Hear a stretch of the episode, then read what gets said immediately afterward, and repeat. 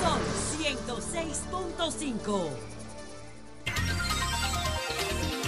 Son las 6:59 minutos. Buenos días, dominicanos, dominicanas, ciudadanos, ciudadanas del mundo. Julio Martínez Pozo. Los comentarios de los temas más importantes en el programa de mayor influencia de la radio y la televisión nacionales. Nosotros, eh, pues, nos referimos en el día de hoy, entre otros temas, al 174 aniversario de la batalla de las carreras, a los nuevos episodios, episodios de la crisis sudanesa.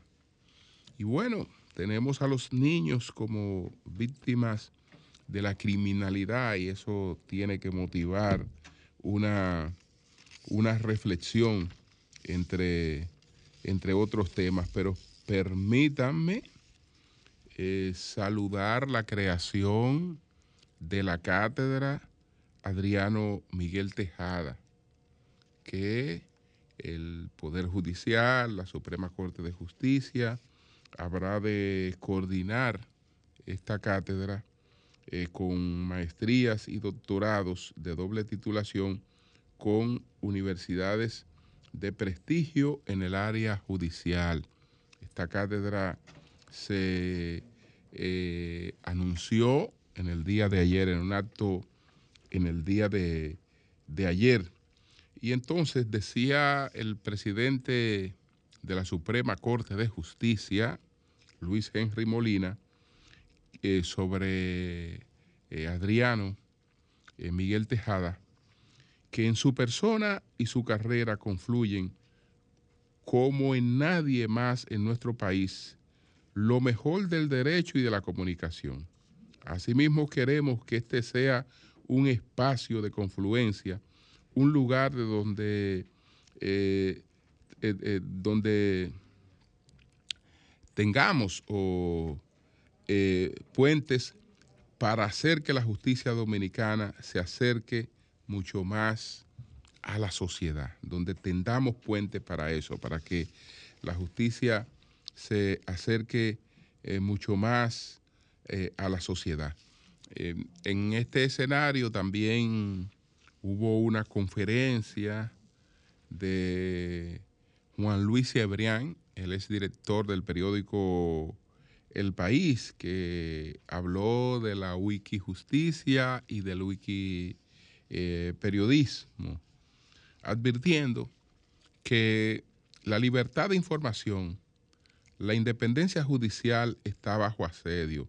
En muchas democracias y es preciso defenderla porque constituyen la última defensa de los valores y principios que blindan la democracia. No podemos admitir, sin más que las normas de convivencia sean, eh, constituidas o dictadas por el software. Eh, eso planteaba en su conferencia eh, Juan Luis Cebrián, pues en el día de ayer en el, la inauguración o el anuncio de esta cátedra eh, Adriano Miguel eh, Tejada. Entonces, bueno, estamos hoy, hoy estamos conmemorando el 174 aniversario de la batalla de las carreras. Señores, no se trató solo de hacer una proclama el 27 de febrero de 1844. Ese fue, digamos, el acto formal, que aquí hay gente dice que no se, que no se peleó, que esto se resolvió con mucha facilidad. Lo que siguió después fue sumamente desafiante y los dominicanos siempre nos colocamos a la altura de las circunstancias. esta batalla que estamos conmemorando en el día de hoy se produjo cinco años después. Cinco años después. Tenemos más pendiente la que ocurrieron inmediatamente en marzo, eh, que fueron la del 19 y la del 30 de marzo con el presidente eh, Charles Gerard Rivière, que eh, primero nos emplazó a retirar la declaratoria de la separación y ante el hecho de que no acatamos su llamado, pues vino a imponerlo, vino a imponerlo y eh, fracasó. Fracasó tanto que eso le costó su gobierno. De aquí salió derrocado prácticamente para, para Haití. Pero esa fue la del 19 y la del 30 de marzo. Estamos hablando de 1844. No, aquí estamos hablando en este caso de 1849. Porque si hubo una persona que fue necia en eso de invadir a la República Dominicana fue el emperador Faustino Soloco. Faustino Soloco, que no solo no se conformó con ese fracaso en, en la batalla de las carreras, que esa batalla es la que da el título, es la que hace reconocer a Pedro Santana eh, con el título del, de- del Marqués de las Carreras. Es esa, es esa batalla. Bueno, Zuluk no se conformó con perder eh, esa, esa batalla, sino que eh, después también estuvo aquí de nuevo en el 1855. Entonces, la República Dominicana de manera sistemática tuvo que resistir eh, estas, estas invasiones. La primera, la primera incursión de eh, Haití a nuestro territorio se produce cuando Toussaint Louverture, en el año de 1801, eh, pues se arroga eh, la aplicación del Tratado de, de Basilea, eh, que nos coloca ah, como posesión eh, francesa, y él viene pues a hacer valer, hacer valer esa, esa posesión francesa. Él se arrogó ese, ese derecho, eso no le gustó mucho a Napoleón Bonaparte, porque él le dirigió una carta, en primer lugar, a Napoleón Bonaparte, del primero de los negros al primero de los blancos, igualándose con Napoleón. Napoleón realmente eh, su ego no le, no le permitía, eh, digamos, aceptar una cosa como esa, pero lo que más le molestó a Napoleón, lo que más le, le molestó, le molestó a Napoleón era el propósito de abolir la esclavitud. Porque acuérdese que aunque aquel señor, aquel caballero, era producto de la Revolución Francesa que proclamó una serie de principios que abogaban por la igualdad, la igualdad no incluía ni a los negros ni a las mujeres. Eh, esa igualdad no, no, no, llegaba, no, no llegaba hasta ahí. No llegaba hasta ahí. Entonces, desde luego que él no estaba de acuerdo con la abolición de la, de la, de la, de la esclavitud. Pero entonces tenemos la invasión de Toussaint Louverture en el 1801. En el 1805 vino el diablo prendido en candela de Salines. Eh, y eh, los resultados, las huellas eh, de, su, de su retirada eh, con el, lo que ocurrió en Moca, en la iglesia de Moca, el degüello de Moca, lo que ocurrió en Santiago, una cantidad de, de, crímenes que se cometieron contra, contra la población. Eso fue en el, en el 1805. Después, entonces, tenemos la invasión de Boyer, eh, que esa es la que se establece eh, por 22 años en la República Dominicana en el 1822.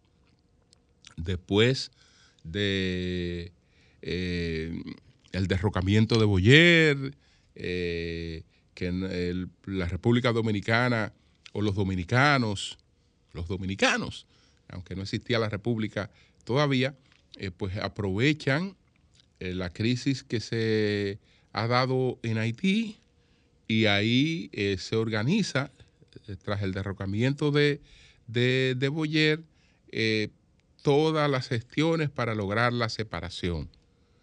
Entonces, esa separación es la que viene a aplacar o intenta aplacar una nueva, una nueva invasión. Es decir, ya tenemos la, dos que se produjeron a principios de 1800, primero la de Toussaint, después la de, la de Salines, tenemos como tercera la de, la de Boyer, tendríamos como cuarta, como cuarta la de la de Chel- la, la- de Gerard, la de Gerard, que es la que eh, se detiene con la batalla del 19 y del, y del 30 de marzo.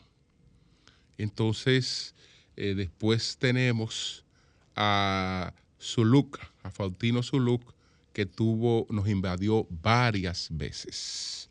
Entre esas veces estuvo la de eh, 1849, cuando es derrotado en la batalla de las carreras. Esa batalla es la que en el día de hoy se conmemora el 174 aniversario.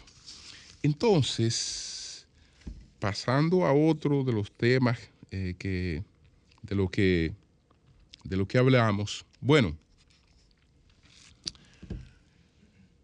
tenemos que prestarle atención, tenemos que prestarle atención a esta guerra civil que hace una semana estalló en, en Sudán.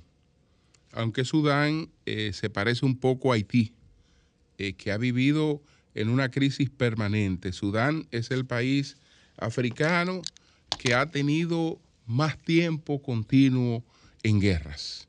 Si contamos la cantidad de muertos de las guerras sudanesas, eh, sumada a las hambrunas, etcétera, son millones de muertos. Lo de, lo de las, la- las guerras, las guerras que se han dado en, en Sudán. El último episodio que se vive es producto de esas situaciones de inestabilidad que se crean después de la desaparición de una larga dictadura. Algo parecido a lo que ocurrió en la República Dominicana 30 años después de la dictadura de Trujillo. Eh, después que se produce la muerte de Trujillo, el ajusticiamiento de Trujillo, pues eh, vamos a un periodo de inestabilidad. Bueno, Sudán está viviendo ese periodo de inestabilidad eh, después de eh, 30 años de el gobierno del, presidente eh, Bashir, del presidente eh, sudanés al-Bashir, Omar al-Bashir, que duró 30 años en el poder. El señor al-Bashir, para mantenerse en el poder durante 30 años, pues dividió, dividió el poder, dividió las influencias en el poder. Entonces, un poder era el ejército y aprovechó eh, la participación sudanesa en conflictos internacionales como el conflicto de Yemen y Sudán participaba ahí, pero no por vía directa de su ejército, sino que para participar en conflictos internacionales eh, y ya sea en alianza con Arabia Saudita, en alianza, en alianza con cualquier otra, otro socio árabe, eh, lo que hizo al-Bashir fue que eh, creó, creó una milicia paralela, que es la llamada Fuerza de Acción Rápida. Entonces, esa Fuerza de Acción Rápida que participó en conflictos internacionales, eh, pues estaba, no estaba a cargo de la misma persona a la que estaba el ejército y se fueron constituyendo en dos, en dos poderes eh, eh, paralelos, porque el ejército ha tenido como cabeza al general Adel Fattah al-Bushan. Y entonces eh, esa guerrilla paralela o esa fuerza paralela, que no es una guerrilla, pero una fuerza paralela con reconocimiento oficial, ah, tuvo, ha tenido como líder al general eh, Mohamed eh, Handan. Mohamed Handan. Entonces, después que el presidente al-Bashir es derrocado por una revolución, la llamada revolución eh, sudanesa que eh, pudiera compararse de manera tardía, pudiera eh, de manera muy tardía ubicarse como parte de los episodios de la llamada primavera árabe, aunque fue muy, muy tardía, porque esa revolución sudanesa es del año 2019. Esa revolución sudanesa crea un gobierno civil. Entonces, estos dos caballeros que son rivales y como rivales fueron el sustén de al-Bashir, porque nadie podía ponerse de acuerdo para darle un golpe de Estado. Los, dos hombres más fuertes eran enemigos y tenían fuerzas rivales. A la hora de que vieron que había un gobierno de orientación civil, civil, entonces eh, hicieron una alianza un tanto precaria se juntaron, derrocaron el gobierno civil y entonces eh, crearon una junta militar. Crearon una junta militar para gobernar Sudán. Pero hubo presiones y se mantuvieron las presiones, eh, tanto internas como internacionales, para que el gobierno retomara eh, su carácter civil. Y entonces acordaron que el gobierno volviera a ser un gobierno civil. Pero donde los dos generales no pudieron ponerse de acuerdo fue a la hora de establecer quién iba a mandar, quién iba a mandar o quién iba a tener preeminencia, porque el ejército dice que la, otra fuerza es una fuerza irregular, eh, integrada por mercenarios, por gente improvisada, que no puede eh, tener una categoría similar a la del ejército y esa fuerza de acción rápida entonces eh, no está dispuesta a desintegrarse. La integra va de 100 mil hombres, no está dispuesta a desintegrarse. Y a partir del sábado de la semana pasada, esa fuerza se declaró en guerra contra el ejército. Ayer la ONU pidió que le dieran tres días que por favor a los dos generales que se aguantaran por tres días para eh, mediar y tratar de buscar una solución. Esas soluciones no son fáciles porque eh, ahí hay un tema de, fondo, hay un tema de fondo que es que lo que llamamos este mundo eh, árabe, musulmán, eh, aquí eh, también africano, árabe, musulmán, eh, africano, pues no tiene un norte. No tiene, no, tiene, no, tiene, no tiene un norte específico y es una franja que se ha sentido marginada, se ha sentido marginada, se ha sentido maltratada, que siente que todas las cosas que se disponen o se hacen en Occidente son para, para, para, perjudicarle. Eh, refería aquí, eh, pues, lo que hizo Gambia hace poco tiempo, que Gambia eh, pidió que la sacaran de la Corte Penal Internacional. Y cuando vamos a ver por qué argumento Gambia pide que la, que la, que la saquen de la Corte Penal Internacional, Gambia dice, ah, porque es que esa bendita corte nada más se ha hecho para condenar a presidentes africanos. Los únicos violadores de derechos humanos y come gente y eso son los presidentes africanos. Yo no he visto que me han condenado ningún otro presidente. Y justamente así, porque Gambia ve el primer presidente condenado por la Corte Penal Internacional es justamente el presidente de Sudán, al-Bashir, que fue condenado por la Corte eh, Penal Internacional.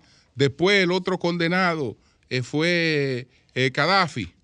Después el líder de un movimiento de liberación nacional y todas las condenas entonces son con presidentes africanos.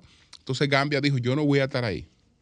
Yo no voy a- Sudáfrica también decidió salirse de ahí, pero en el caso de Sudáfrica no pudo salirse porque eh, Sudáfrica no lo había aprobado en el Congreso. Tomó la decisión el gobierno, pero esa tiene que ser una decisión refrendada por el, por el, por el gobierno. Entonces, cito esto porque e- ese mundo, ese mundo se siente marginado y no tiene un liderazgo unificador. El último líder de ese mundo, eh, pues, desapareció en los años 70. Me refiero al presidente egipcio eh, eh, Omar, Gamal Sader, que fue la única figura hasta ahora que ha sido considerada como, como, co- co- como una figura de reconocimiento en todo el mundo árabe. En todo el mundo árabe. Incluso él formó, él formó una, una federación de República Árabe y Egipto se declaró como una federación de República Árabe bajo su, bajo su mandato. Pero eh, después de eh, la guerra de los seis días, después que él perdió eh, realmente ese, ese liderazgo, eh, hay remedos, hay imitaciones de liderazgo similar, pero eh, el- el- el- la intención eh, unitaria fue sustituida por nacionalismos que fueron ayudados sobre todo por el enriquecimiento del, del petróleo. Y entonces eso hizo, eso hizo olvidar a muchas de estas oligarquías eh, la, la ventaja de la confederación. Y entonces se hizo prioridad en los factores de nacionalismo, porque el nacionalismo eh, te dejaba tu comida aparte. Te dejaba tu comida aparte. Entonces hoy es un mundo realmente eh, disperso, sin orientación. Cuando estamos hablando de Sudán, estamos hablando de que en vez de procurar eh, una mayor compo- eh, compactación, una integración, seguir los pasos de la Unión Europea, Sudán lo que hizo hace poco fue que se dividió. Es decir, el país más joven que hay en la ONU eh, es Sudán del Sur, que surgió de Sudán. En el 2011 se creó un nuevo Sudán.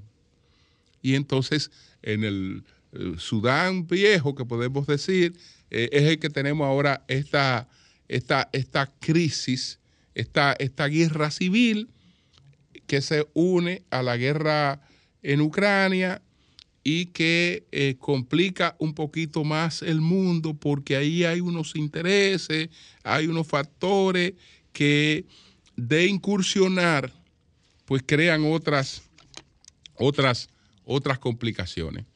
Más de 300 muertos que importan muy poco porque usted no encuentra esa guerra como titular en los principales medios del mundo. Eso no le importa a nadie. Sin embargo, ese país se está desangrando, lamentablemente. Bueno, vamos con otros temas de los que tenemos aquí, de los que tenemos aquí. Señores, miren, hay una cosa que, que ver en esto de que acaba de ocurrir con este niño y lo que ha ocurrido, lo que nos ha ocurrido con la niña de los guandules. Pero recordemos el caso del niño de Santiago, del niño del carnaval de Santiago. Del niño del carnaval de Santiago. En los tres casos, en los tres casos, los niños son lo que podemos llamar daños colaterales, muertos colaterales. Es decir, no estamos hablando de conflictos ni de balas dirigidas directamente a ellos, pero ellos han terminado siendo las víctimas. Y esto eh, tiene que eh, llamar eh, a, a los padres, a los, a los adultos, eh, a ser mucho más precavidos con estas, con estas situaciones de, de conflicto. A mucho más precavidos.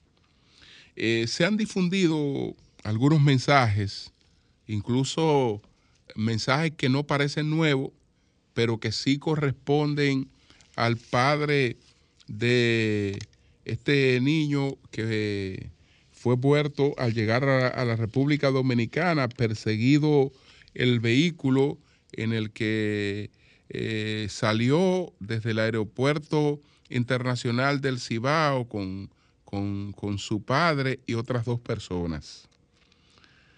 Entonces, ese vehículo fue perseguido por otro vehículo que tenía la finalidad aparente de atracar al, al caballero que había, que había llegado a la República Dominicana.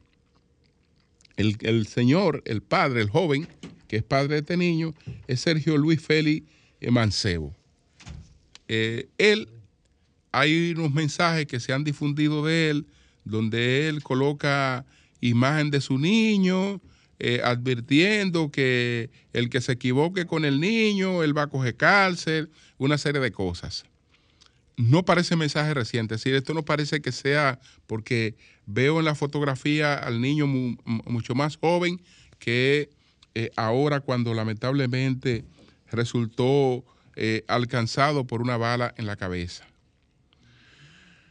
Él también coloca el mensaje, eh, aunque él dice que no tiene enemigos, etcétera, coloca el mensaje a las personas de que no publiquen su viaje a la República Dominicana, que no eh, ostenten cosas en redes, como lamentablemente él lo hacía. Eh, y bueno, nada da derecho, es decir, su hijo no tiene por qué hacer, eh, no tiene por qué estar muerto.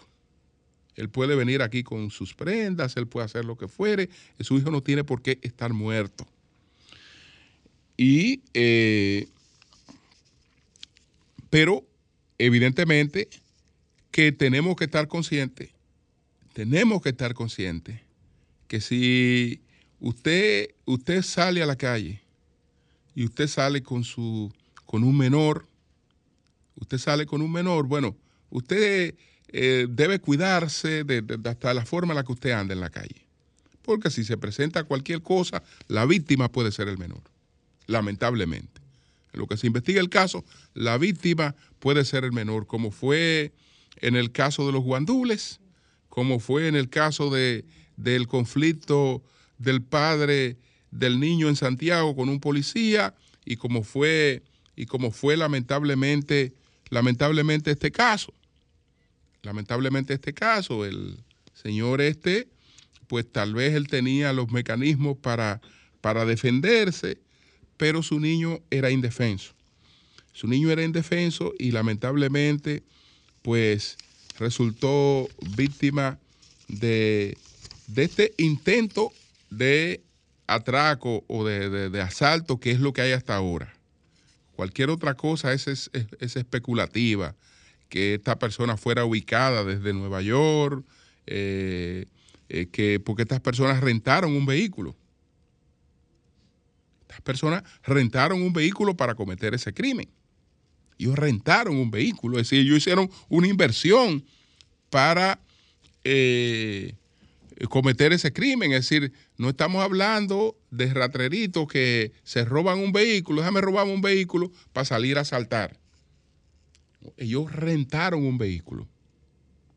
Ellos rentaron un vehículo eh, y salieron tras la persecución de esta persona. Eso indica, vamos a ver si ellos lo tenían previamente ubicado, si ellos sabían que esa persona venía, si ellos sabían a quién estaban persiguiendo, si ellos eh, tenían, tenían elementos. Todo eso lo va, lo va a decir la investigación. Hay que felicitar a la policía, que felicitar a la policía porque estamos hablando de eh, el apresamiento rápido de, de los individuos que supuestamente fueron los autores de este hecho. Y se trata de, de- jóvenes, se trata de jóvenes. Eh, son eh, Luis Ángel Vargas Brito, de 18 años, Darlene Javier Mercado Martínez, César Junior Ulloa Cueva, José Manuel Almonte Santana Buki, de 20 años, y Elías Martínez Sánchez Odalí, de 22 años.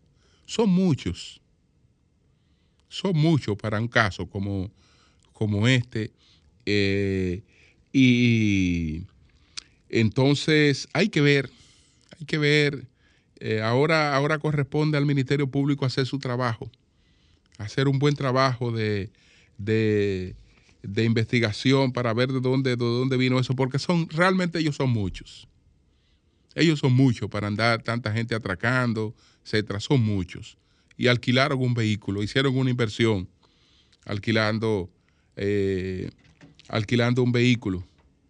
Entonces, esto, esto tiene, esto todavía, esto todavía está, está pendiente de que eh, salgan a relucir algunas, algunas informaciones. Pero qué bueno que estos individuos fueron, fueron apresados y eh, que nos quede, que nos quede la reflexión de que eh, el que anda con niños tiene que tomar eso en cuenta.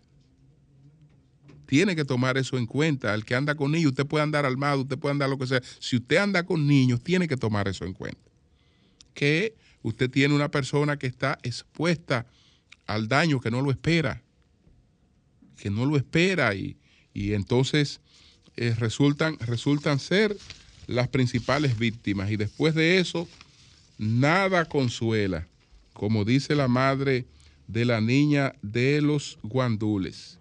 Ella ya está enterada de que los dos jóvenes que le mataron su hija están muertos, pero a ella eso no le consuela, porque su, la falta de su hija le deja realmente un, un vacío, un vacío, un vacío insuperable. Señores, yo le quiero hacer un llamado al, gobierno, al gobierno, con relación a este, a este asunto para que, para que aclaremos eso. De la cuestión esta de, del colmado, del campo al colmado. Yo quisiera que el funcionario responsable de eso, a quien, a quien le hayan encomendado esa responsabilidad, venga a explicar ese programa para que le diga al país de qué presupuesto él dispone para eso y cómo va a efectuar ese programa. ¿Cómo va a efectuar ese programa? Porque lo otro es pérdida de tiempo. Gente hablando que no tienen el presupuesto en la mano, que lo que... No, no, no eso es pérdida. ¿A quién fue que se le encargó ese programa? Que lo venga a explicar y que venga a explicar el presupuesto que tiene para hacer ese programa y cómo va a manejar ese efectivo diario. ¿Cómo va a manejar ese efectivo diario? Un camión de plátano no se lo fían a nadie. Entonces usted va con, con su efectivo, busca los plátanos. Ahora, ¿en, qué tiempo con ese manejo de efectivo, eh, cuántos meses necesitamos para que tengamos un escándalo del gordo del sable? La gente cree que, que las cosas, que- que las cosas eh, son, son, son, son así por así. Pero además, a veces uno ve algunas filosofías de los gobiernos que no son cosas que le atañen propiamente a los gobiernos. Al gobierno le atañe el abaratamiento de los productos, eso es verdad, y puede contribuir al abaratamiento de los productos con medidas. Pero cuando tú oyes a alguien que te habla desde la esfera pública de eliminarte intermediación, Es decir, tú me estás hablando de eliminar beneficiarios de la economía. Es decir, el gobierno me está diciendo a mí que si de esto se benefician 12, vamos a poner a que nada más se beneficien 6. Ah, pero ¿y ese es el papel del gobierno? No, el, el papel del gobierno es que si se benefician 12, se beneficien 20. Y que más gente tenga participación y que más gente eh, eh, sea, in- sea- sea incluida en la economía, porque se supone que eso es lo que nos evita que la gente busque otro mecanismo para tratar de vivir. Entonces, el papel del gobierno no es el de la eliminación de la intermediación. Además de que ya eso está probado que es un fracaso, pero eso está probado que es un fracaso desde, desde hace años. Lo he explicado mil veces. ¿Cómo surge la intermediación? En principio no existía intermediación. En principio, ¿qué hacía un productor de guandules? El productor de guandules salía en su caballo, en su carreta o en lo que fuere y venía con su producto al mercado y él mismo se dedicaba a darle venta en el mercado. Perfecto. Pero ¿qué pasa con el productor? El productor viene de casa del diablo. El productor no se puede quedar varios días en el mercado. Sí, el productor se podrá quedar un día, pero él viene para irse porque él, él- él- él- no vive ahí. Él no vive ahí. Entonces, ¿qué pasa? Como cuando se empiezan a crear los mercados, en, en todos los mercados se crearon a partir, todos los mercados en el mundo se crearon a partir de los productores. Y eran los productores directos los que iban a los mercados a vender sus productos. Pero ¿cómo fue apareciendo la intermediación? La intermediación fue apareciendo por esa necesidad que tiene el productor de llegar, colocar su producto e irse a su campo. Entonces, ¿qué pasó? Que fueron apareciendo eh, personas que asumieron el rol de vender el producto, que se podían quedar ahí y se podían dedicar básicamente a esa función. Entonces, tú te tienes que ir, déjame eso que yo lo vendo. Déjame eso que yo lo vendo. Porque yo me puedo quedar aquí. Tú no, tú tienes que volver a, a tu sitio y tú, vas, y tú vas a seguir produciendo. Pero después apareció la necesidad de ir creando alma- almacenamientos, eh, de, de ir creando condiciones climáticas también para, para eso. Y ahí aparece y se ensancha todo el mecanismo de intermediación. Cuando se produjo la primera revolución socialista, una de las cosas, 1A, que esa revolución tenía eh, programada, era la eliminación de la intermediación para abaratar el costo de la vida a la gente. Pero esa, esa iniciativa, esa iniciativa arruinó la economía y el que la emprendió después lanzó una cosa que se llamaba Nueva Política Económica, que fue Lenin nueva política económica en el que reconocía el fracaso que había tenido cuando intentó eliminar una cosa que es natural, que es consona a la vida y que no es verdad y que no es verdad que es perjudicial. Que no es verdad que es perjudicial porque una economía desde el punto de vista del gobierno, ya no me hable de la eficiencia tecnológica o del empresario, el empresario sí tiene que buscar eh, producir más con eh, la menos mano de obra posible, eh, con la mayor eficiencia posible. El gobierno, usted sabe lo que tiene que hacer es integrar la mayor cantidad de gente posible a ganarse la vida.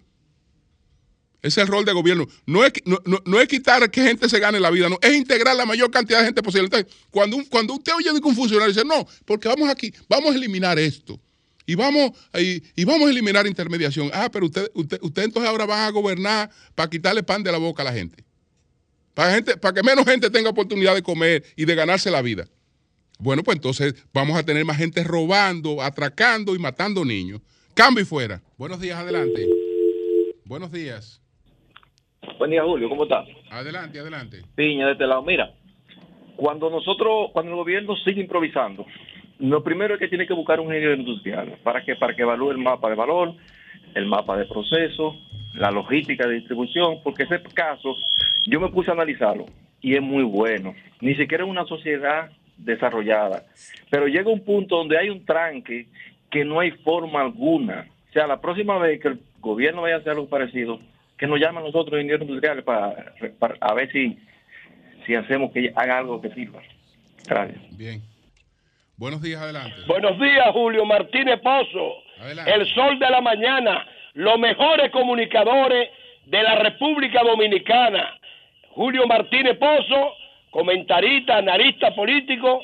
Lo felicito, Julio. Tito Sánchez, la conciencia domina. Gracias. Julio, mire, yo soy un hombre ya con 67 años y me pongo a analizar todo este grado de violencia en la juventud. Tú buscas la estadística, Julio, y son muchachos de 19, 18 años, de 20, 22.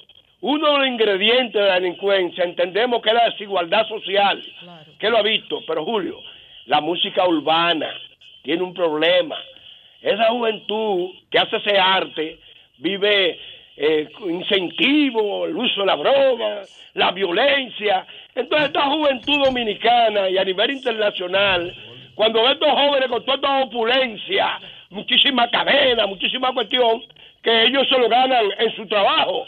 Pero hay juventud que quiere imitarlo y todo el mundo no puede. Entonces yo creo que espectáculo público, no sé quién es la persona encargado, debería limitar esos, esos tipos de canto y música eh, urbana que tiene toda esa prudería, el consumo de droga, a la delincuencia, a la cuestión. Otro tema, Julio, para concluir. No sé si hay una ley que puede eh, sustentar el debate político en República Dominicana de los candidatos. Tenemos un sistema internacional ahora mismo político muy complejo, Ucrania, problema de Rusia, OTAN, China, Taiwán.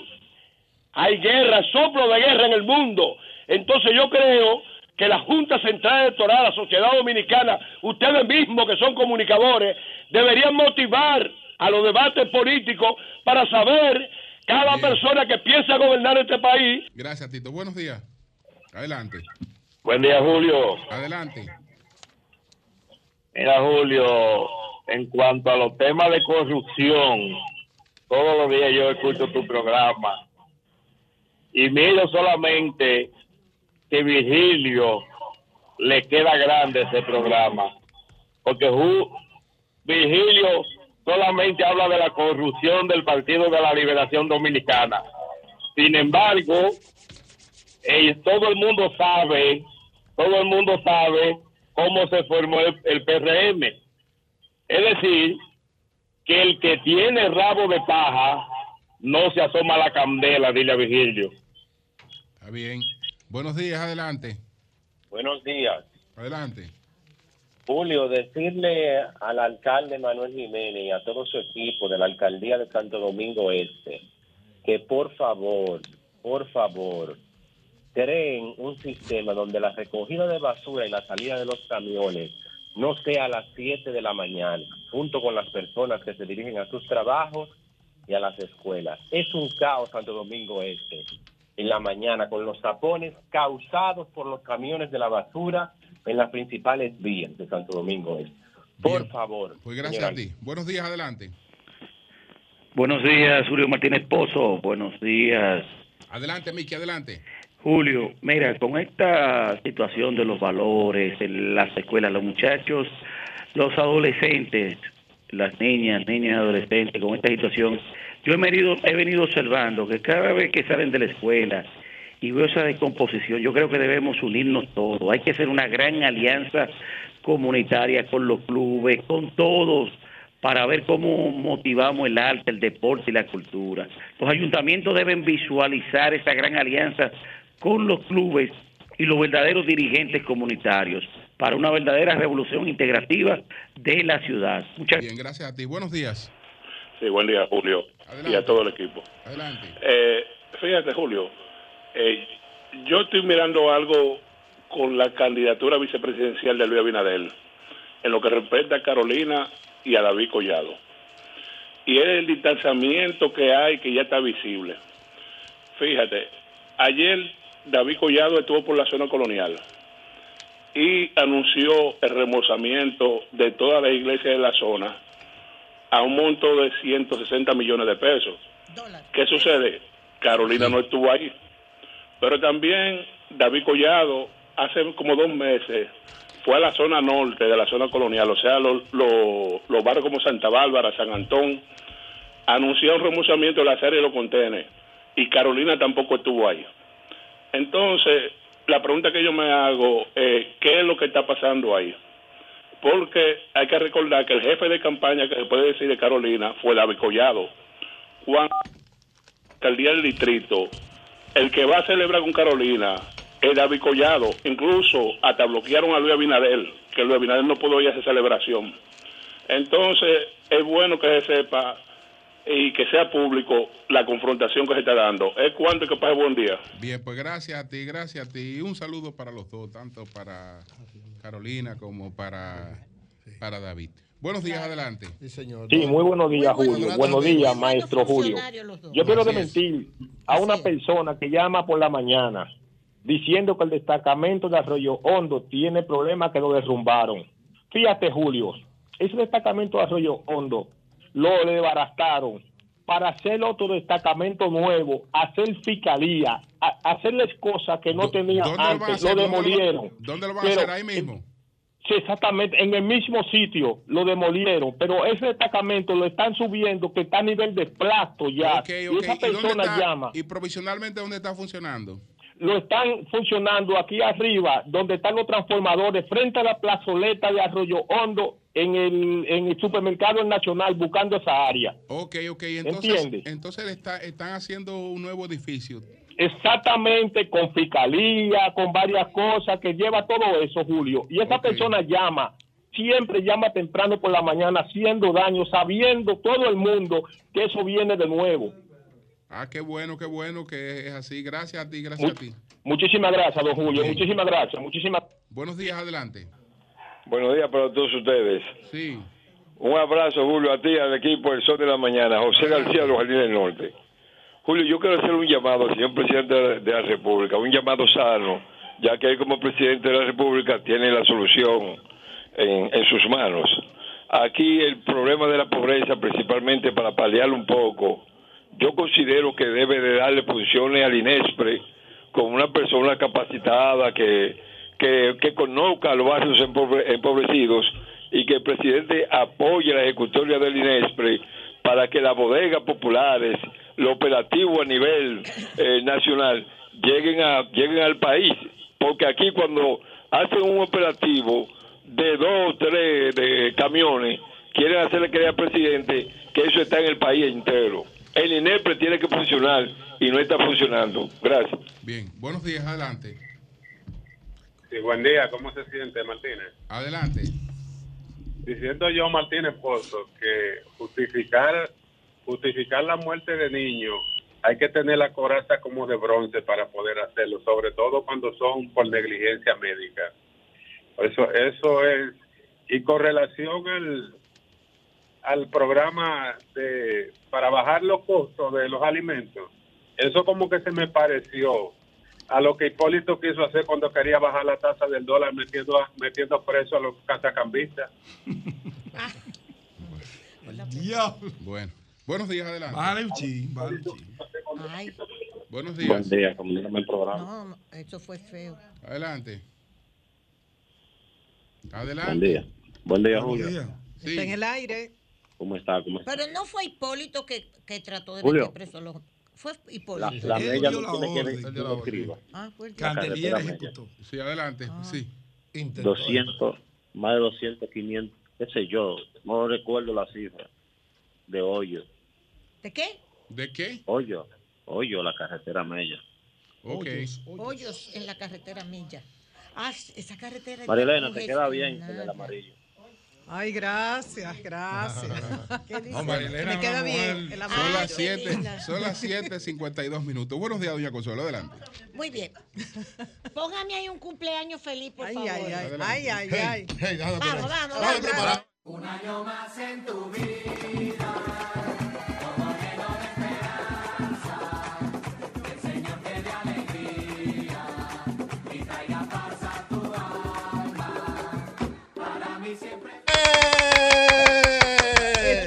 felices.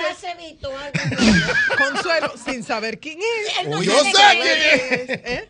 Él se pone nervioso. Hoy cumpleaños, mucha gente importante. ¡Ey, no! Vamos a ver. ¿Cuál es? Después de la doña. Muchas gracias, muchas gracias a una persona de aquí, Sí, señor. de RCC Media, que nos acaba de enviar un mensaje, no voy a decir quién fue, recordándonos o informándonos que Abel Martínez. Pero en ese mismo mensaje que nos sumamos todos. Felicidades, Abel Martínez. Sí, ah, no, él se pone nervioso. Así no se ayuda a la causa. No. Oh, Súmele- es mi amigo, mi hermano. ey. Súmele ahí Ah, que en ese mismo mensaje. Cuando cumple Felicidades, Abel. Margarita. Eury, Eury, Margarita, No, cuando no a cumple. bulla. Ay, yo no sé cuándo cumple. Tengo que averiguar cuando cumple Margarita. Mire, en ese mismo mensaje, para aprovechar los cumpleaños ahí, está también hoy de cumpleaños, y felicito a Abel Martínez, claro. otro miembro del comité político del PLD. ¿Quién? Domingo Contreras. Güey, eh, hermano, güey. ahí está de Ah, ¿cumplen ellos cumpleaños los dos el mismo día? el ex jefe policial eh, Guillermo Guzmán Acosta, También. el padre, no el hijo, sino el padre. Y otro grupo de personas que aprovechamos y felicitamos a todos. A todos. ha dicho que a todos. Felicidades. Mándale un bizcocho a ver. No, también. Abel, Abel. Ah, Todo mi espérese. corazón y afecto. Abel ya designó la comisión ¿De de- para las alianzas. Ah, sí, para las Eso lo alianzas. van a Ah, sí, eso publicar, pero yo se lo voy a dar primero Sí, sí, aquí en Sol. Ya lo conformó. Jonathan te manda a decir que te va a dar un yello. Mire esto, doña. Antes de que usted entre, déjeme aprovechar y discúlpeme. Discúlpeme que aquí tengo los nombres Adelante. de los que conforman Sí, pero no hay que esa, Le bajo un esa- Está bien, sí, le bajo un. Abel, sí. felicidades. de los que conforman Exacto. esa comisión. La comisión que se adelantó, Abel entiende que esto hay que darle eh, con prontitud y, eh, y designó, ya lo estarán anunciando formalmente, Sí. los miembros del comité político Rafael Hidalgo, Gustavo Sánchez, Rubén Darío Cruz y Johnny Pujols, así Sí. como también al diputado y miembro del comité central Mayovanex Martínez. Eso, esas son la, esa es la comisión que estará reuniéndose con los diferentes partidos políticos para el tema de las alianzas del Partido de la Liberación Dominicana. Todo el mundo sabe que cuando ya hay un candidato, aunque oficialmente por el tema del calendario no lo es, pero en la práctica lo es, es quien toma ese tipo de decisiones y es quien le toca hacer esos anuncios. Muy Esa bien. es la comisión. Muy bien. Mejor no puede estar y Hidalgo es uno de los que más sabe de municipalidad en Fue el presidente país. de la Federación de Municipios. Él, Ignacio Ditren, esas son la gente, Domingo Contreras, que saben de Sí, municipalidad. señor. Eso sí es verdad. Es una comisión Bien. con mucha conciencia.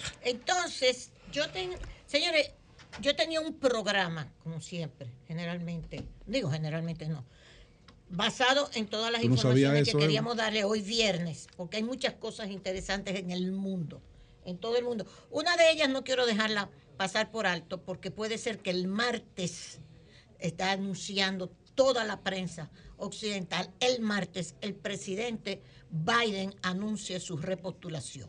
Esa es una de las cosas que está en el aire. Se va a meter en. Repostulación presidencial del presidente Biden se va Biden a- el martes. Biden se va a intentar. Dice, dicen que sí, que él O está. sea, otra vez Biden contra, contra. Contra Trump. y es una de las cosas interesantes, dice la Otra vez. prensa, dice la prensa que precisamente había una cantidad de candidatos que se mencionaban tanto en los demócratas por la edad de Biden también, ¿eh? 80 años, y también por la situación del señor Trump. Pues que limpiando y limpiando el, el solar, limpiando el solar, parece ser que las dos parcelas se van a quedar Biden y Trump a pesar de los problemas judiciales que tienen. Que eso es lo que se está previendo a pesar de todo. Vamos a ver si eso sucede así. Pero lo que sí se da por un hecho, porque lo de Trump es más complicado, es que el presidente Biden ya está reuniendo su comité que le apoya financieramente, las personas que lo apoyan eh, perdón, políticamente y la, la- la Casa Blanca no ha querido hablar de esto hasta que no se haga el anuncio formalmente, porque la prensa le ha estado preguntando a, a la comunicadora, a la relacionadora pública de la Casa Blanca, si puede dar el anuncio. Ella dice, vamos a esperar, nosotros no podemos dar ese anuncio, no nos corresponde a nosotros. Pero eso es una de las situaciones que se está discutiendo en los Estados Unidos y que la prensa lo está recogiendo. Yo quería decirle esto, mire, por eso le dije que cambié, tuve que cambiar el programa. Ahora mismo, en el día de hoy, aparece, aparece la, en el periódico Le Novelist de hoy, Haití, ONU. Vamos a poner ese titular, por favor, Jovita. Haití, ONU, mírenlo ahí. Esto es Le Novelist. Un nuevo marco de cooperación para mejorar. Las Naciones Unidas han hecho y le han presentado a las autoridades haitianas un acuerdo que contempla tanto parte económica como partes sociales, como parte también de la seguridad. Eso fue ayer. Pero es un acuerdo que no tiene que ver con lo militar. ¿Me entienden? Dice que el nuevo marco de cooperación firmado este jueves, es decir, ayer, entre el gobierno haitiano y el sistema de Naciones Unidas, se pregunta este periodista de Lenovelite, ¿es un paso en la dirección correcta o es otro paso más sobre el terreno? Él dice esto porque hace un recuento de tantos pactos que se han hecho con Haití desde organismos internacionales, etcétera, que no han logrado sacar a Haití. Al contrario, Haití sigue empobreciéndose y más con menos seguridad, lo que le está sucediendo. Entonces hace todo un análisis con respecto a todo esto. Y, y lo que él dice, este periodista, bueno, todo este reconocimiento de la lucha social, de que Haití necesita producción, que necesita dinero y que hay un 40% ya recaudado para este plan de que vale, que, que, que puede ser para desembolsar cerca de más de mil millones de dólares, mil seiscientos millones de dólares, dice el periodista que está narrando, informando sobre el plan. Pero él termina diciendo, y es lo que me llama la atención, bueno, este apoyo, por más que se diga, como que no va a llegar a ningún lado. Se va a caer como se han caído otros, porque el apoyo de las Naciones Unidas y de los países que quieren ayudar a Haití debe comenzar en la lucha contra la inseguridad. ¿Ok? Entonces, eso está, vuélveme a poner el titular, el novelista, este, está el acuerdo y esta opinión de este periodista Jean Faré Llorem. Entonces, vuélveme a poner el título, Jovita, por si la gente lo quiere conseguir, porque esto es muy importante. Está en francés ahí. ¿Tú lo puedes poner en español? Porque está en francés. Pero ¿qué pasa? Señores, eso es lo que eso es lo que nos mortifica de la situación haitiana. ¿Lo conseguiste en español, mi amor? Sí, está bien. Hay otro titular ahora mismo en la prensa. Mírenla ahí. Mírenla ahí. Esto es el periódico Hoy de Hoy. Este otro titular. Hoy de Hoy. ¿Ok? Página 29. Está avisando, están anunciando este tratado, este marco de cooperación esta de Naciones Unidas con Haití. ¿Verdad? Ya se lo acabo de enseñar. El novelista dice ahora en, este, en el periódico, el jefe de la ONU, es urgente la intervención militar en Haití. Hoy mismo. Está aquí. Ese es el del novelista que dice que no habla de lo militar. Sin embargo, el secretario general de las Naciones Unidas, Antonio Guterres, ha reafirmado la urgente necesidad del despliegue de una fuerza armada internacional especializada en Haití tal y como subrayó en una carta que dirigió al Consejo de Seguridad de la ONU en octubre del 2022. Del 2022 ha reafirmado, es decir, ayer jueves, mientras se hablaba de ese acuerdo, que decía no hablaba de lo militar, Antonio Guterres hablaba de que era urgente lo que él había planteado en el 2022 de la intervención militar en Haití. Reitero la urgente necesidad del despliegue de una Fuerza Armada Internacional especializada. Reza el último informe del secretario general del Consejo de Seguridad, publicado este jueves en Puerto Príncipe. Entonces, yo me pregunto, ¿es que en Le Novelist omitieron esa parte, la parte que habla de lo militar, o es que no lo consignaron completamente la posición de las Naciones Unidas? Sería bueno uno tener una idea más, esperar más cercana de lo que está planteando Naciones Unidas, que tiene que ver con las posiciones muy acertadas, por cierto, del gobierno dominicano de la necesidad de la intervención internacional en Haití. ¿Ok? Ok.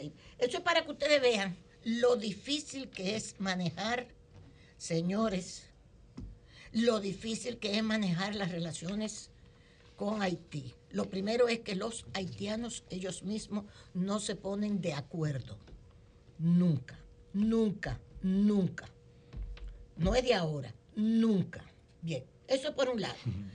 Esto me lo envía, también cambié porque me acaba de llegar esto. Ahora sí nos vamos al arroz. Al arroz. Video sobre el arroz. Eso que ustedes están viendo ahí, encendido. Eso que ustedes están viendo ahí sucedió anoche en el distrito municipal El Ranchito, frente, a frente al barrio María Trinidad Sánchez. Ranchito. La Vega. Distrito, en La Vega. La Vega. Distrito Municipal El Ranchito. Mire, mire el fuego, mire el fuego. Me reportaron la persona que me está mandando el video que casi no pudieron dormir por la quemadera de la paja del arroz. ¿Ok? Hay entonces un video que también tiene. Todo esto sucedió anoche. Todo esto sucedió anoche. Y también hay un video que... Vamos a seguir. Las veganas Oiga. que no actúan de manera contundente. Siguen aniquilando lentamente a cientos de familias, obligándolas a respirar aire envenenado. Estos desalmados e indolentes, olvidados del problema causado, son insaciables y solo piensan en sus bolsillos. Estas imágenes fueron captadas ayer por los predios del ranchito. Hombres enviados por los propietarios incendiaban los rastrojos de los cultivos, generando este panorama destructivo. Es bueno recordar que en la carretera La Vega San Francisco de Bacorís, producto de la humareda que generan estos incendios, varios accidentes de tránsito se han producido. Pero también cada día crece el número de pacientes con afecciones respiratorias, producto del humo que desprenden estos predios agrícolas. Medio ambiente, ayuntamiento, agricultura, salud pública, Procuraduría de Medio Ambiente. Actúen e implementen un verdadero régimen de consecuencias en contra de estos enemigos de la humanidad. Detengan la rotura de la cuerda por la parte más débil, apresando a haitianos. Vayan detrás de los verdaderos responsables, que son los propietarios, y como siempre dicen, que no hayan vacas sagradas, que paguen los culpables de este crimen, y que pare ya el querer tapar el sol con un dedo. Hoy, precisamente, oyeron lo que dice, ¿por dónde se rompe la cadena? Por los haitianos. ¿A quién se llevan preso? Ahí apareció un haitiano llevándoselo la policía preso por esta quemadera. Cuando son los dueños, los dueños de las parcelas de arroz, lo que hacen la quemadera. Entonces se llevan preso al pobre haitiano. Bueno, pendejo. ¿Verdad? Así sí es fácil. Precisamente hoy, precisamente hoy, es bueno que se sepa que se celebra, se va a, a- celebrar a la, la apertura de la cosecha del arroz en San Francisco de Macorís con la asistencia del presidente de la República. Ojalá esto lo hemos estado denunciando y productores que se han tecnificado en el arroz han hecho estas denuncias sobre la quemadera de la paja que hace estragos en la salud de todas estas zonas que llega hasta La Vega todo esto, porque es en ranchito que se está quemando. En otros sitios también se hace. Esta parte es de ranchito. Y sencillamente no se puede seguir, no se puede seguir con esta forma de acabar con la paja del arroz, quemando la paja del arroz. ¿Ok? Esto es parte del fracaso de la producción del arroz en República Dominicana después de la firma del Tratado de Libre Comercio. Solo algunos se tecnificaron, mientras que otros siguen con mano de obra casi esclava, porque es verdad, y haciendo, utilizando estas formas para deshacerse de la paja del arroz. Por eso es que estamos atrás y ahora están al grito los productores de arroz, algunos. Ah, no, que viene el arroz sin impuestos de Estados Unidos. ¿Qué hicieron ustedes en 20 años para modernizarse? Para tecnificarse. ¿Por qué no lo hicieron? Ah, porque es más fácil contratar haitianos como si fueran esclavos, porque hay que verlos, hay que verlos en los campos. Hay que verlos, cómo los tratan.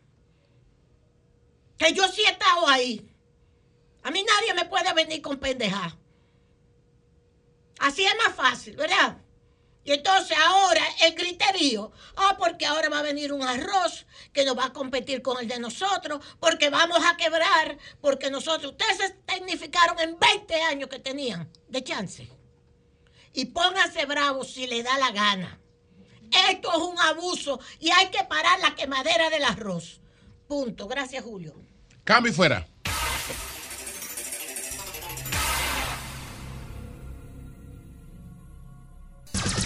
Sol 106.5.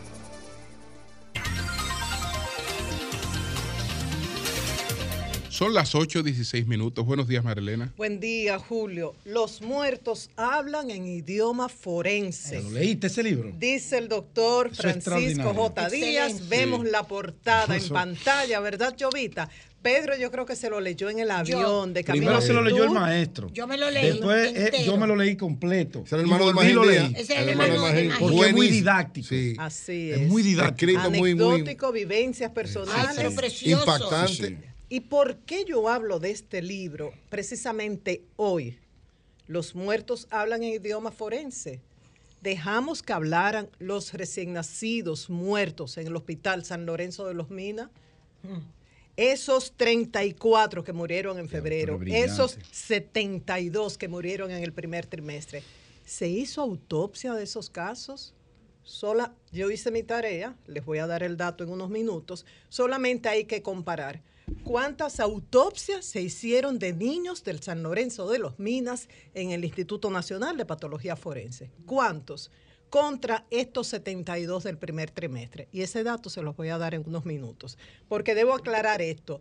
Eh, uno no tiene que hablar de las reglas de periodismo, pero en estos momentos que todos somos comunicadores, es bueno hacerlo. Entonces, ¿qué pasa? Yo me encontré con este libro, por eso lo menciono hoy, ya está en mi librero. Eh, digo mi librero, yo no tengo biblioteca, yo periódicamente hago una limpieza, tengo un espacio reducido para los libros, no me gusta acumular los libros. Hago una limpieza, pongo en cajas, en un momento dado Félix Victorino, que llevaba libros a bibliotecas, en otro momento era la Procuraduría, que reunía libros para las cárceles, también uno tenía una oportunidad de do- donar. Y recientemente le pregunté a Eure, Eure, ¿quién? Y me habló de un amigo de él en Pedernales y otro amigo, En Tony Moca. Genao, en Moca. Pues yo llamé a Tony Genao, me dijo, claro que sí, aquí tenemos el Politécnico de Moca que hace una excelente labor y ahí ya yo tengo varias cajas preparadas para Tony. Entonces ayer, haciendo limpieza, que me costó muchísimo, me encontré este libro y por eso pensé en las autopsias de estos niños. ¿Y qué trabajo me dio? Es una labor de desapego, porque hay libros de consulta y uno, no, no, no, que yo lo voy a necesitar. No, si un día hablo de esto. Total, eso está en internet, se va para la caja. O- y libros de literatura, ya yo los leí. Se los presté a los amigos que les puede interesar. A la tía Elsa, de 98 años, que lee de Wow. todo. Ya lo. ¿Qué voy a hacer? Ay, pero qué trabajo me dio desprenderme de Anadel, del escritor Julio Vega Valle, el papá de Bernardo Vega. Si a usted le gusta la gastronomía, si le gusta el erotismo, si le gusta la historia, si le gusta Samaná, no se pierde esa obra. Anadel. Excelente. Ay, el buen manejo del idioma. Excelente. Oh, de parte de la princesa muerta, de Kenise Maurat, una escritora, periodista francesa, que vivió en principios en orfanatos en Francia y luego descubrió que era hija de una princesa. Ella es de origen turco y de la India. Es una historia de estas que te atrapa. Me dio mucho trabajo, pero dije, ya leí estos libros y, se fueron. Entonces, ¿por qué yo hago esa historia? Porque desde anoche, ¿verdad? Desde ayer, que terminé mi limpieza de libros, dejé este, esta obra del doctor Díaz, patólogo forense, especialista en autopsias, que vive en Washington, hermano de Magín Díaz.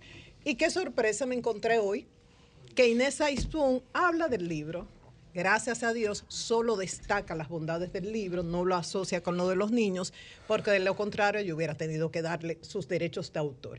Y digo esto también, a mí me califican de psicorrígida con los equipos de, de productores y coordinadores con los que trabajo, porque si por ejemplo Eury Cabral, hablando de Juan Luis Guerra, lo describe de una manera, a mí no me pueden poner a repetir esa imagen que utilizó Eury Cabral sin darle su crédito, porque eso es una creación literaria, periodística de Eury. Es diferente cuando un productor te da estas informaciones, son copy-paste, son copiadas, es eh, de la autoría de Consuelo Despradel, pero para que te enteres de ese personaje, ok, pero no puedo poner en mis palabras una creación, algo que parió la mente de Consuelo Despradel. Bueno, hasta acá terminó esto. Entonces, de 72 niños recién nacidos, muertos, en el Hospital Materno Infantil San Lorenzo de los Minas, en el primer trimestre. ¿Cuántas autopsias se han hecho en el instituto de niños provenientes de ese hospital? Ocho. O sea, tenemos 72 muertos en el primer trimestre recién nacidos y ocho autopsias.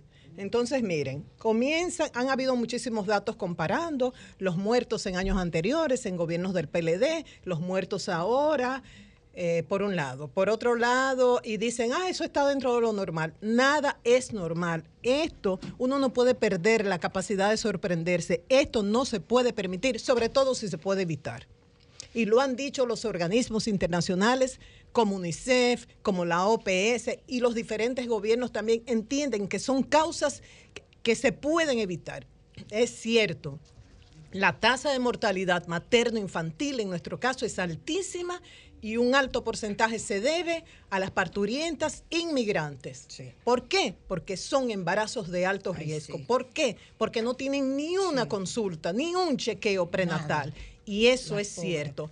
Pero si desde la primera muerte o la segunda mandamos a hacer una autopsia, determinamos la causa, se puede actuar. Entonces, ¿qué estamos viendo? Que los gobiernos reaccionan y en la mayoría de los casos reaccionan ante de- denuncias de los medios de comunicación. Ay, cuando uno hace una denuncia, te tildan de que eres de la oposición, de que eres de tal partido. No.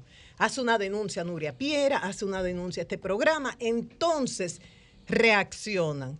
Pero ¿y si ante el primer síntoma mandan a hacer una autopsia, determinan por qué murió ese niño y actúan? Entonces la pregunta, ¿por qué no se hicieron las autopsias correspondientes en el caso de estos recién nacidos muertos? Se notificaron estas muertes inmediatamente al Ministerio de Salud. ¿Quién hizo el certificado de defunción? Obligatorio para entregarle el cadáver a la familia y para que procedan con lo que corresponde en estos casos de muertes. Entonces, ¿es obligatorio hacer autopsia? Sí. Ahí está la ley de autopsia, la ley 136-80, y también hay una serie de normas, decretos sobre la vigilancia epidemiológica que ante estos casos hay que notificar y hay que hacer autopsias. ¿Qué dice esta ley, la 136-80, en cuanto a la obligación de autopsias? Voy a leer todas las, con- las condiciones en las que hay que hacerlas y eso nos sirve para recordar. Cuando, hay, cuando es obligatorio hacer autopsia, Eh, cuando es provocada por medios criminales, cuando es repentina o inesperadamente, disfrutando la persona de relativa o aparente buena salud.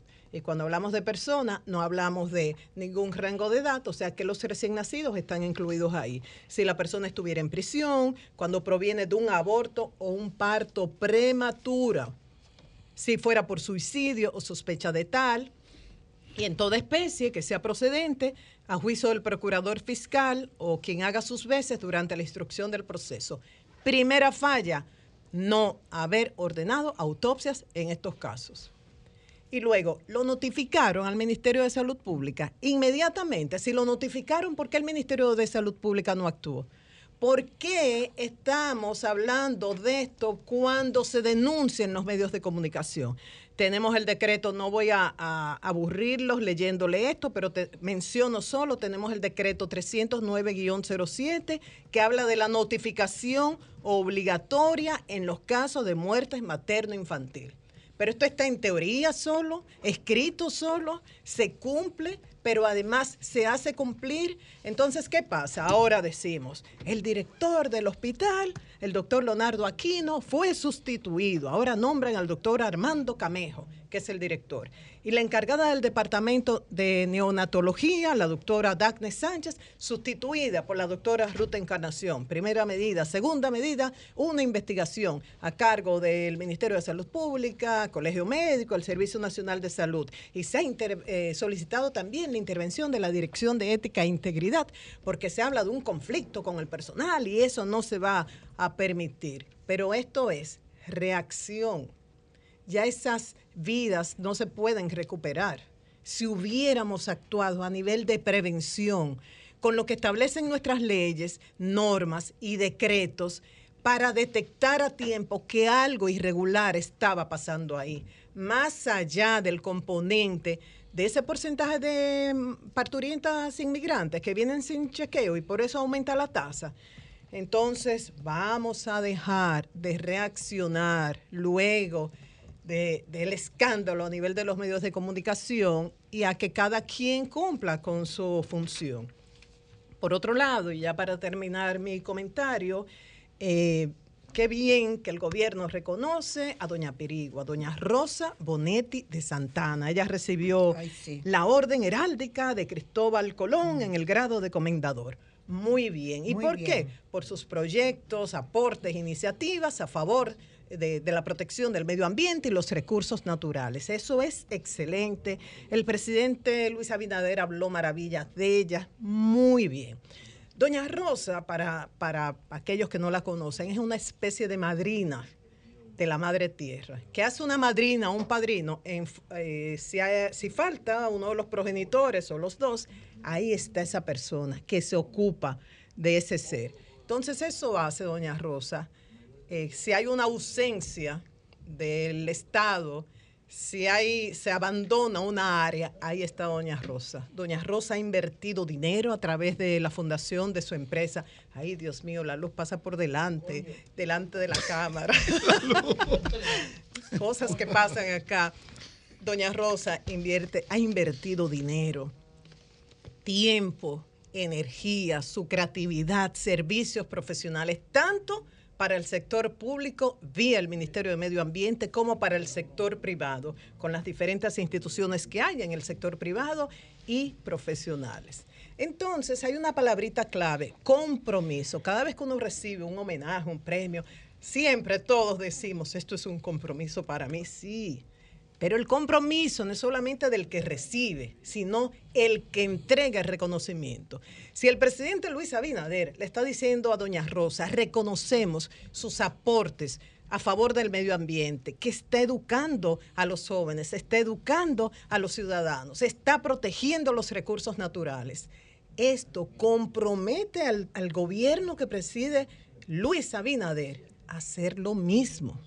Entonces uno se pregunta, Doña Rosa, por ejemplo, preside el Consejo de Cogestión de Valle Nuevo, que fue clave en ese plan de rescate que se inició en el 2016, en la gestión de Francisco Domínguez Brito. Y uno se pregunta ahora, ¿consultaron con ese consejo la decisión que tomó el gobierno de premiar con cientos de millones de pesos a los ocupantes ilegales de Valle Nuevo? No, no lo consultaron.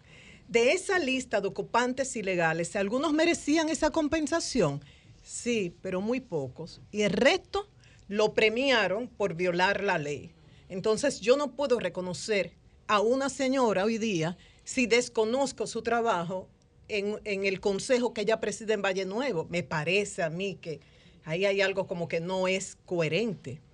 ¿Qué ella pensará? ¿Qué pensará Pero, doña eh, Rosa? eh, Marilena, en esa parte ahí creo que no tienes razón. Ajá, dime por qué. Porque, bueno, es una, una cosa es consultarle a ella y tomarle en cuenta para cuestiones que tengan que ver con la preservación del medio ambiente y otra cosa es consultarle para una medida política. Tú ocupaste, por ejemplo, un algo eh, que yo puedo entender que lo ha ocupado de manera ilegal. Ahora, cuando yo voy a resolver el problema, yo soy un político, yo soy el gobierno que tengo que sacar a unas personas de un lugar.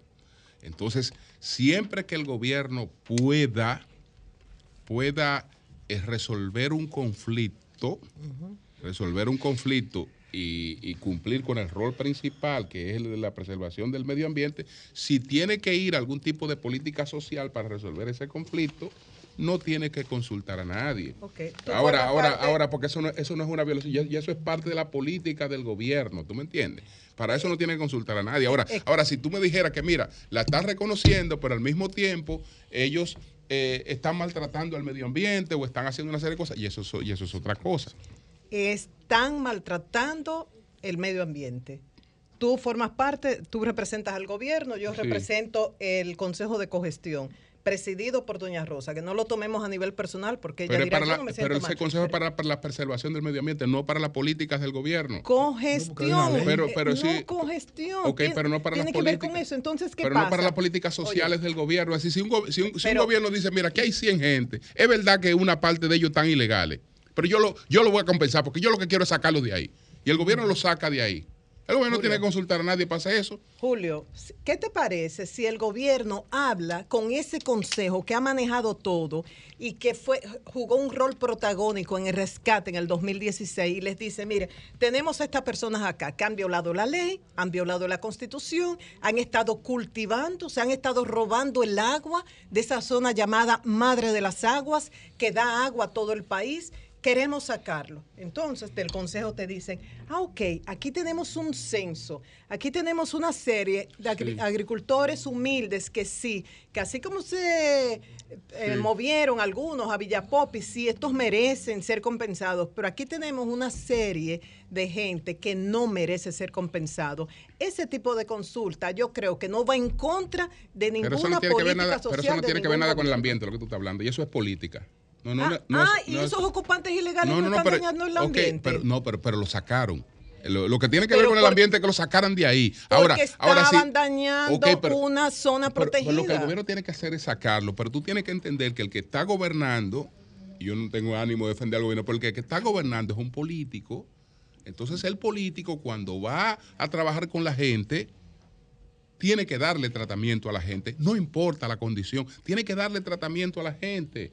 Porque, porque, porque el político vive de la gente. La, otra señora vive haciendo un- un- un- una, una labor altruista, que es muy bien reconocida en la Fundación Propagá, pero ella no vive del voto de la gente. El gobierno vive de la gente y al resolver problemas con la gente, tiene que resolverle. Tú no sabes que mucha de esta gente que tienen sus casas a la orilla de los rieles, eh, ¿tú crees que, esas cajas son ilegales?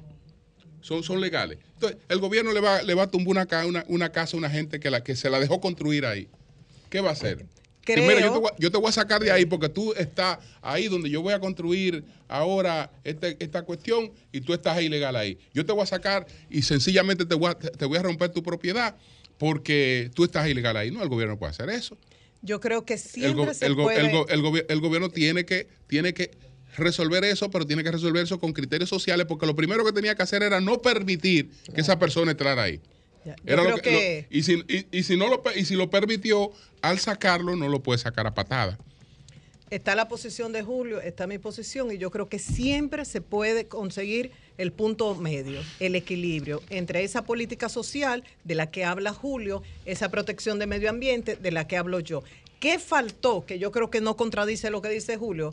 La consulta, el hablarlo, si hay un consejo de cogestión que está gestionando el manejo de esa área protegida El, junto ma- al el gobierno. manejo del medio ambiente, no de la política. La política usted no tiene que consultarla con nadie la- porque el político es usted. Así es. Ah, pues, Entonces, Eh, bueno, ese consejo no tiene sentido. no, no, porque ellos no son tú políticos. socializa, el- Tú el que socializas. detenta el poder Eso- socializa. Eso Claro. se puede La hablar. decisión es del que el y poder. creo que instituciones como que integran eso, como el Jardín Botánico, como la Fundación Moscoso Pero Puello, que, yo no te puedo entre pero que el, jardín botánico ni Pocoso Puello te puede entender a ti que yo tengo tres gente ahí que lo tengo que sacar y lo tengo que compensar por razones de que son gente, eh, son seres humanos y lo que fuera. No, no, Julio. ellos no me pueden entender eso. Los porque- ambientalistas que viven metidos en los campos, que viven lidiando con los campesinos, con la gente que tiene las condiciones eh, más severas, van a entender eso mejor que nadie. Entonces yo creo que eso se pudo hablar. Finalmente pienso también cómo se sentirá una persona reconocida por su protección con, eh, al medio ambiente con lo que está pasando ahora a Pedernales. Que no se quiere el desarrollo de Pedernales, no, todos queremos el desarrollo de Pedernales, pero ahora eh, hay un conflicto. Yo espero que ya la abogada Laura Costa nos, permi- nos permita entender eso, es saber esos terrenos donde se va a desarrollar un hotel. ¿Forman parte de la litis de aquel caso de fraude de Bahía de las Águilas o no? Eso es una pregunta. La otra pregunta, eh, ¿hubo realmente algún documento, como dice el abogado Catrén, Catrén hijo, que permitió que ellos sintieran la seguridad jurídica y se sintieran propietarios de esos terrenos? ¿Se le consultaría a Laura Costa, yo que estoy hablando de consultar sobre esos terrenos, ya que ella eh, ha sido la abogada del Estado en estos casos? Son preguntas que quedan, entonces a mí me reconocen como pa- por proteger al medio ambiente. Me gustaría también que llevaran una política coherente en ese sentido. Con eso concluyo, Julio. Cambio y fuera.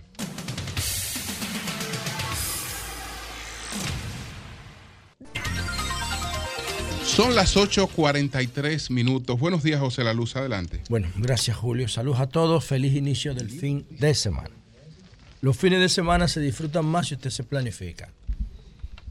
Si no, se le van los días, los dos días en nada, comiendo y viendo Netflix. Miren, señores, eh, uno no sale de la consternación con la muerte de, esta, de este niñito de, de nueve años, Gioser Luis Félix. Y me llamó la atención que incluso el presidente Luis Abinader se refirió en su cuenta de Twitter al caso de este niño dos veces.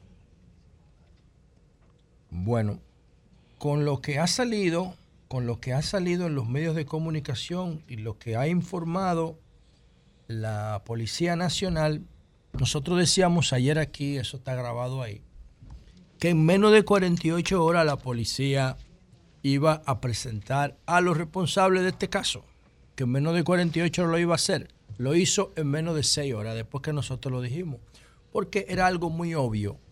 Los aeropuertos son espacios súper vigilados y el vehículo que apareciera cerca de la agresión lo iban a buscar en el aeropuerto o iban a revisar las antenas que están en el entorno del aeropuerto y ahí iban a encontrar los chips de los teléfonos porque los teléfonos para comunicarse tienen que ir de una antena a otra enlazándose.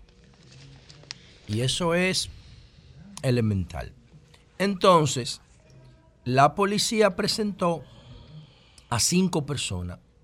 Oigan la edad, entre 18 y 22 años. Niños. Luis Vargas, 18 años. Darling Mercado y César Ulloa. José Manuel Almonte, 20 años. Tres de los cinco tienen 20 años, señores. Uno tiene 18 y Elian Martínez tiene 22, alias Odali. Dios. 22 Niños, años. Niños. entre 18 y 22 años y se organizan para hacer una monstruosidad como esta. Ninis. Sí, de ninis, son ninis. Ninis. Eh, se viven todos en el barrio Cienfuegos, en Santiago Oeste. Todos viven en el barrio Cienfuegos. Entonces, eh, fueron presentados ayer por la policía, quizás falte alguno. No los cinco dispararon, disparó uno. Quizá disparó más de uno, pero el que hirió al niño fue uno. Las categorías de las penas van a ser distintas en este caso. Falta saber, que es lo que yo creo que ahí, ahí que todavía no se sabe, es el nivel de antecedentes que tienen que tener la mayoría de ellos, sobre todo los que tienen entre 20 y 22. Porque no es verdad que estos muchachos se van a estrenar haciendo, cometiendo un delito de esta naturaleza. Hay mucha torpeza e improvisación en esta organización criminal porque normalmente los muchachos que atracan para consumir crack en Santiago no van a alquilar un carro. No. van a alquilar un carro.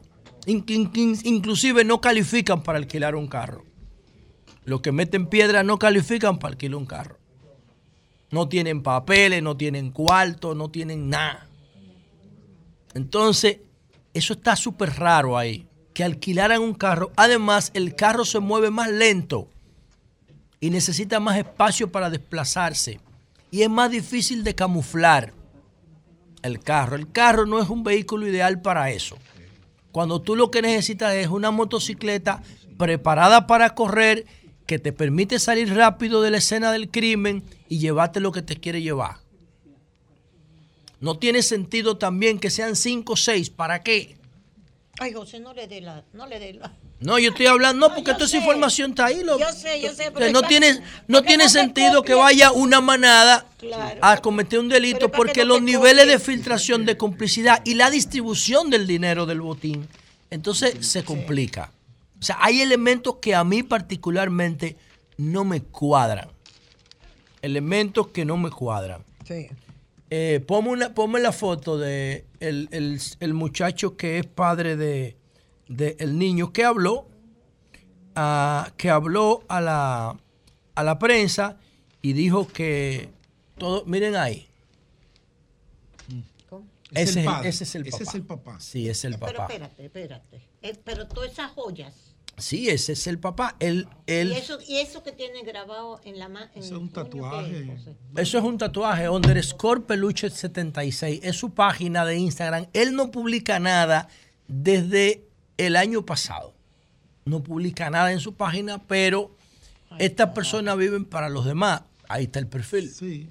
Viven para los demás, para que los demás les, reconocen la- les reconozcan las cosas que tienen. Y entonces uno no sabe si ahí hay, si ahí hay cierto tipo de organización.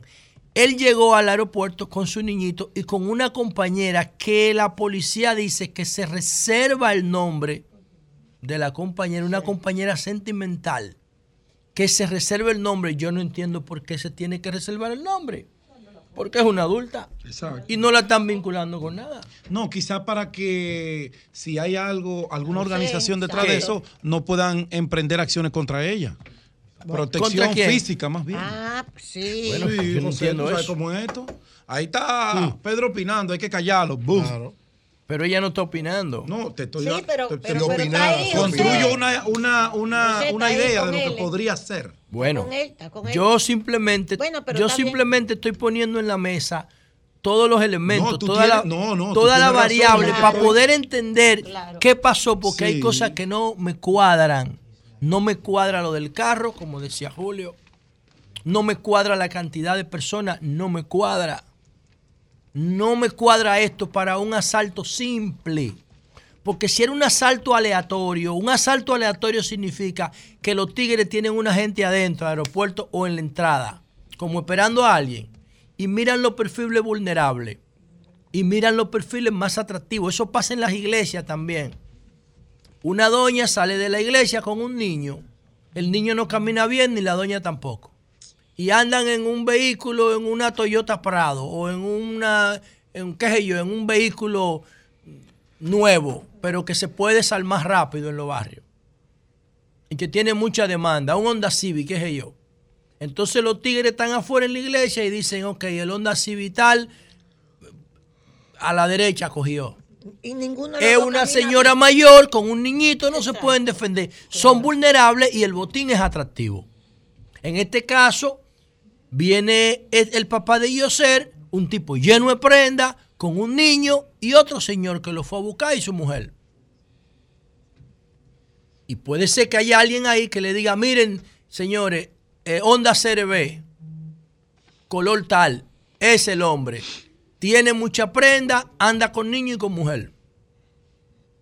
Ok, puede ser eso. Eso se llama una ubicación aleatoria de una víctima. Tú no tienes nada contra la víctima en términos personales. Tú lo que quieres es quitarle lo que tiene. Otra cosa es que haya habido, que haya habido una organización criminal para saltar ese tipo o matarlo. Eso es otra cosa, porque tengo una deuda pendiente en Nueva York, por cualquier vaina, no se sabe. No se sabe, pero realmente no me da un perfil de un asalto aleatorio la, el atraco donde murió el niño Joseph Félix. No me da. Planeado. Sí, por, pero, pero planeado de una manera súper torpe. Súper tope. ¿Por qué? Por el alquiler del carro. ¿Por qué jodieron a los tigres? ¿Por- ¿Cómo encontraron a los tigres de la pareja de la Guaya? Porque todo el que renta carro le pone un GPS. Claro. Porque el dueño del carro tiene que saber dónde se mueve su carro, pues su carro es de él. Lo que yo quiero que hagan con todos los vehículos del país, que le pongan un marbete electrónico. Bueno, los rencar le ponen GPS a su vehículo para saber dónde el vehículo está. En caso de que se los roben. El papá ya se fue con el niño. No sé, el papá habló, el papá vino a pasarse cuatro días de vacaciones. El Cuando niño tenía cinco días, cinco años que no venía al país. Cuando le entreguen el cadáver. el- Él se va a llevar el Sí. cadáver Para del niño si para Nueva York. York. Bueno, entonces, Ay, Dios mío. faltan elementos aquí, ¿eh? Faltan elementos. Yo estaba comparando el caso de Yoser, el hijo de Peluche, lo estaba comparando con el caso de Ángelo Rafael Medina, una de las muertes que personalmente a mí más me ha dolido. Lo mataron el miércoles santo en Villafaro. Él tenía 19 años, cristiano, dirigía la parte musical de su iglesia. Ay, Dios mío. Estudiaba en APEC. APEC publicó un comunicado lamentando su muerte porque era un ciudadano ejemplar. Emprendedor. Estudiaba arte en APEC.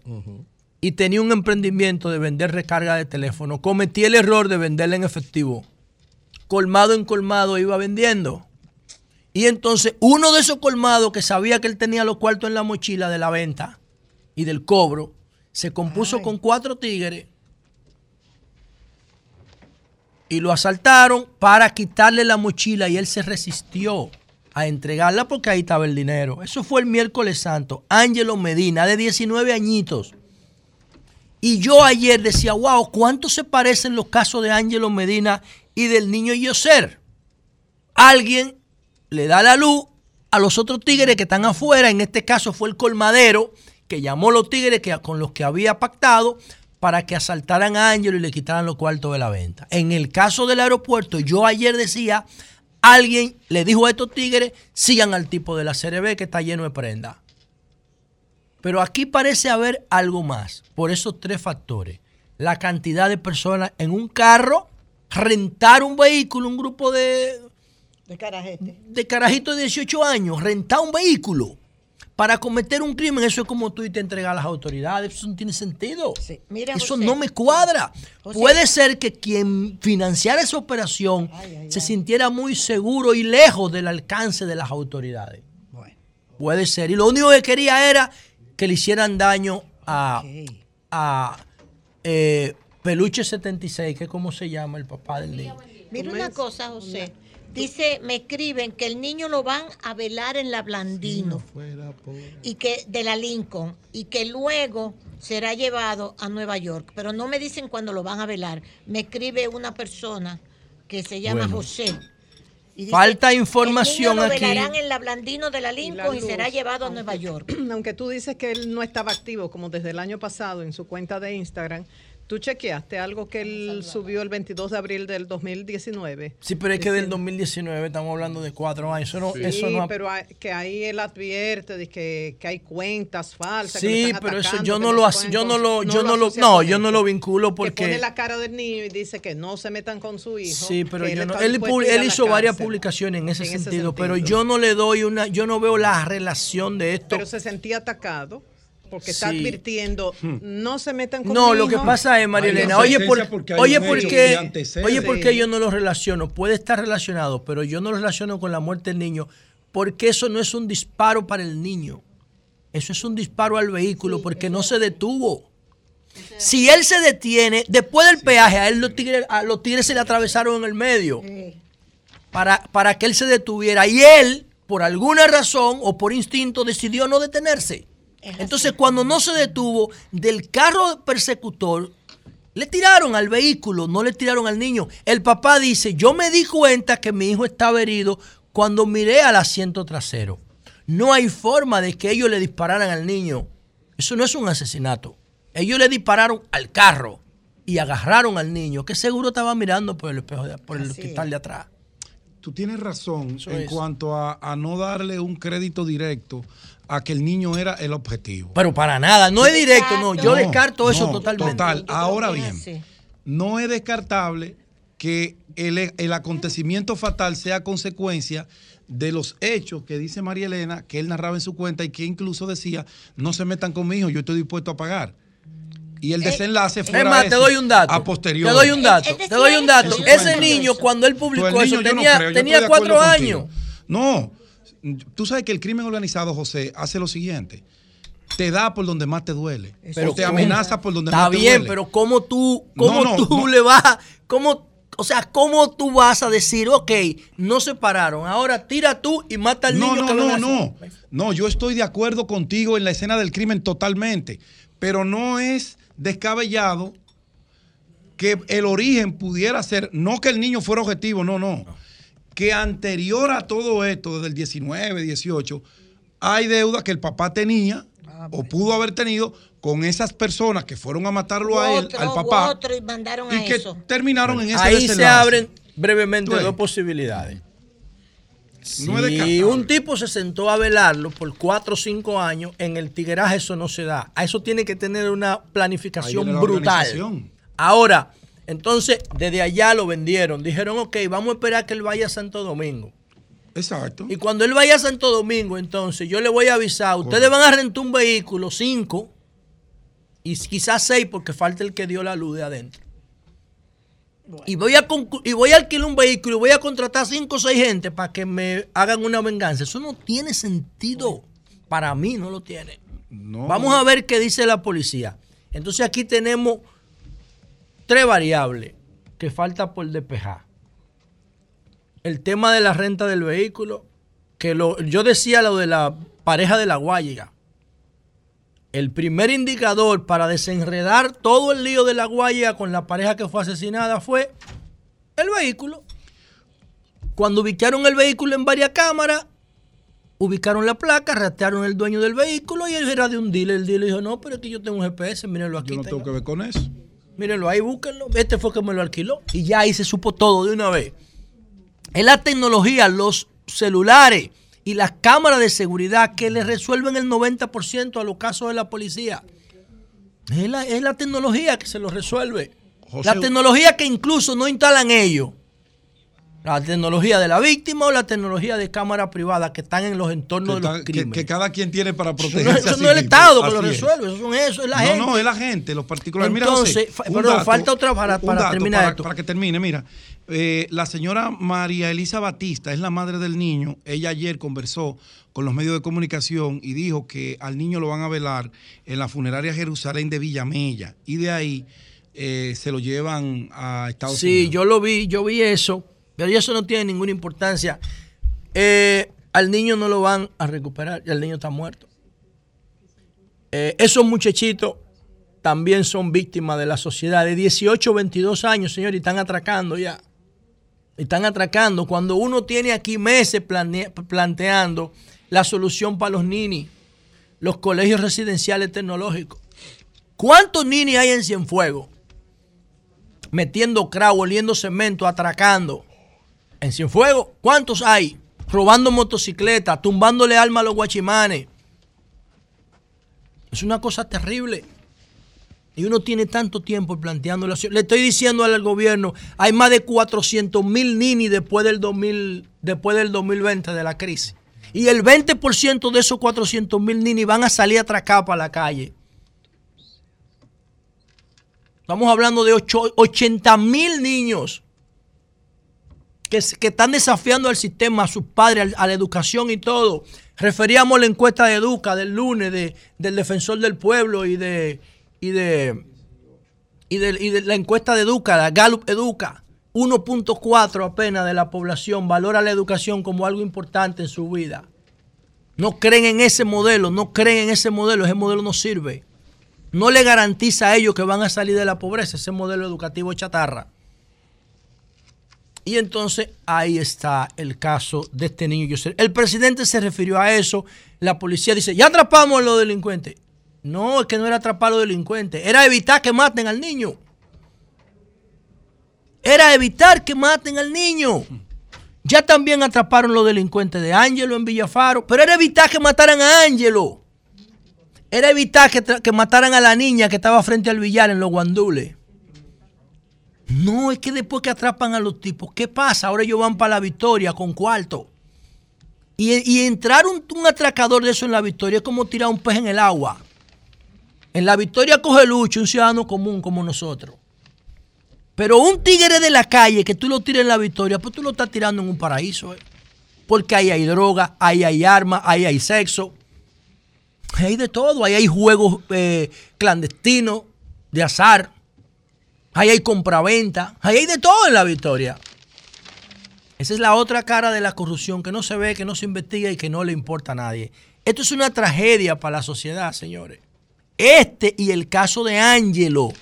Porque yo digo que ese niño de 19 años era un ejemplo para la sociedad, un modelo de lo que debemos proponer. Y ya está malogrado, muerto, pudriéndose. Porque no tenemos en República Dominicana un modelo de seguridad eficiente. Cambio y fuera.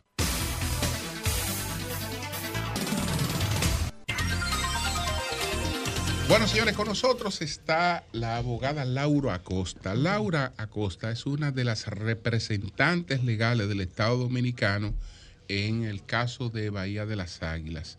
Y hoy está con nosotros espe- específicamente para hablar del caso Bucayé. Ella eh, tiene otros casos, pero el- hoy vamos a hablar del caso Bucayé. Y yo creo que es vital. Bienvenida, Laura. Sí. Gracias por Sí. venir. Hola, hola. Un Es beso y un vital abrazo. En uno de los primeros puntos, determinar si de esas tres parcelas que se estuvieron trabajando primero con el caso fraudulento de Bahía de las Águilas, si es cierto que todo pertenece al Estado y todavía está en litis o no, ya se definió lo de la parce una parcela y el resto ya eso terminó porque se sacó del expediente, porque el Estado La no 125B y la 40, 40. se sacaron del expediente. 215. Ok, entonces ya- 215 Laura B. 215 a. Buenos días. el- el- Buenos usted días, conoce al Virgilio. licenciado Virgilio, Virgilio Félix. Encantada. Saludos, un placer. Ey. Mucho, gu- mucho gusto. Ah, entonces, ¿por dónde iniciamos, Marilena? ¿Por dónde tú entiendes que Exacto. si estas si estos terrenos realmente pertenecen al Estado todos y continúa la li- litis o no. Se excluyeron dos parcelas, el Estado no apeló en ese momento y no hay ningún problema. Dice, explicó el director de Alianzas Público-Privadas que en una ocasión bienes nacionales como que advirtió algo, pero que no fue, o sea, no hay ninguna litis con eso. Con la 215B ni con Y la la 40. 40. Y con la 40. Vamos a explicar. Mira. El proceso que se llamó Bahía de las Águilas, que en realidad Bahía de las Águilas es un pedacito de la parcela 215A donde está esa playa. Exacto. Pero la 215A es una parcela que tiene 264 millones de metros cuadrados. Mamacita. Eh, entonces, cuando se, cuando el, yo, vamos a hacer un poco de memoria para que ustedes recuerden. En el año 1996, el gobierno eh, recién inaugurado de Leonel Fernández decide hacer un plan de desarrollo en el sur y en, y en el este, en Samaná, eh, etcétera En varios lados. en varios sitios. Y entonces, para hacer ese proyecto de desarrollo, indaga cuáles son la- los derechos de propiedad que tiene el Estado en el país. Ustedes recuerdan que mi mamá era directora de Catastro Nacional. Sí, sí. Entonces, el Catastro. Nacional es el que se ocupa de, tiene la memoria eh, histórica de la titularidad de los derechos en el país.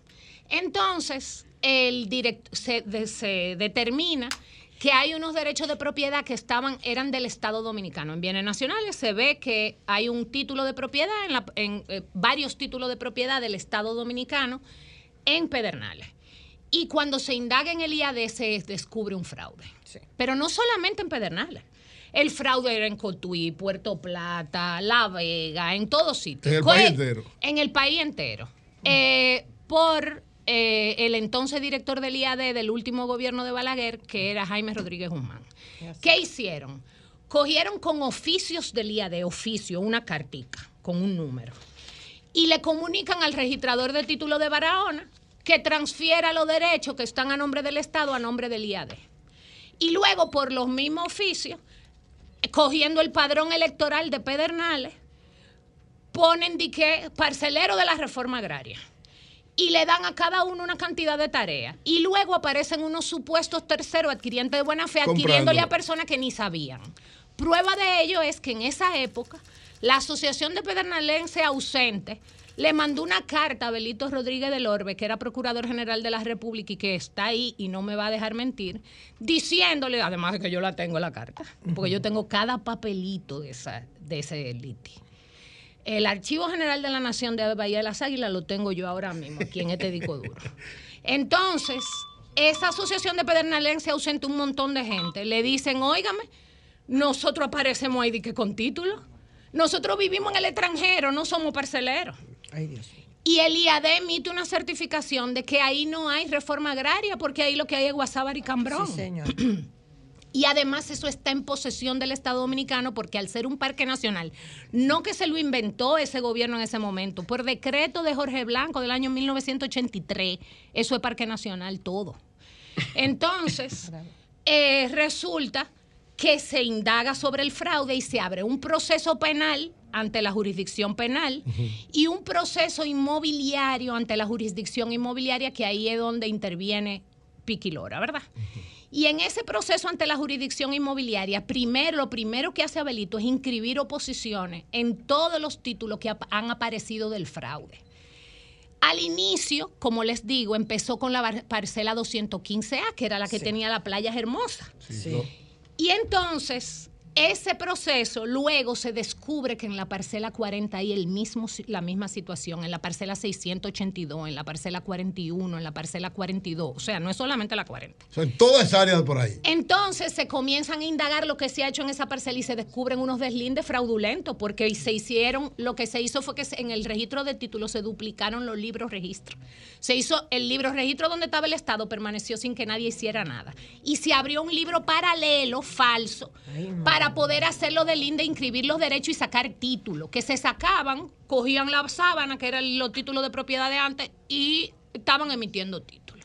Cristo. Entonces, se inicia el proceso inmobiliario con la parcela 215A y luego se incorpora la parcela 40. Cuando el caso llega en el año 2013 a manos de la magistrada Alba Bert, designada para conocer el caso llamado Bahía de las Águilas, ese caso tenía varias parcelas además de la 215A, la 215B, que es la que está cerca de la laguna de Oviedo, la 215 que tiene parte en parque y parte que no, La y la, la 40. dos, que también era del Estado Dominicano en parte, no la totalidad, porque esa estaba subdividida verdaderamente en los años 50 y 60. Entonces, nosotros dijimos en audiencia sobre la 215B, nosotros tenemos otro proceso abierto, magistrada. Por lo tanto, con la exclusión de la 215B nosotros no tenemos problema. Ahora, sobre la 215A entendemos que fue incorporada posteriormente a esta litis como resultado de unos deslindes. La magistrada entendió que al ser unos deslindes, lo que procediera a remitir a registro de título y si nosotros entendíamos que el Estado Dominicano era propietario, que nos proveyéramos ante la jurisdicción correspondiente pero que el proceso de la 215A era el proceso originario ah, se apoyó en la instancia originaria de Abel Rodríguez del Orbe, que solo hablaba de la 215A en principio. ¿Qué nosotros hicimos? Había que tomar una decisión. Apelamos la decisión y ponemos en riesgo un proceso que ya estaba avanzado y que tenía que ver con 264 millones de metros cuadrados. No.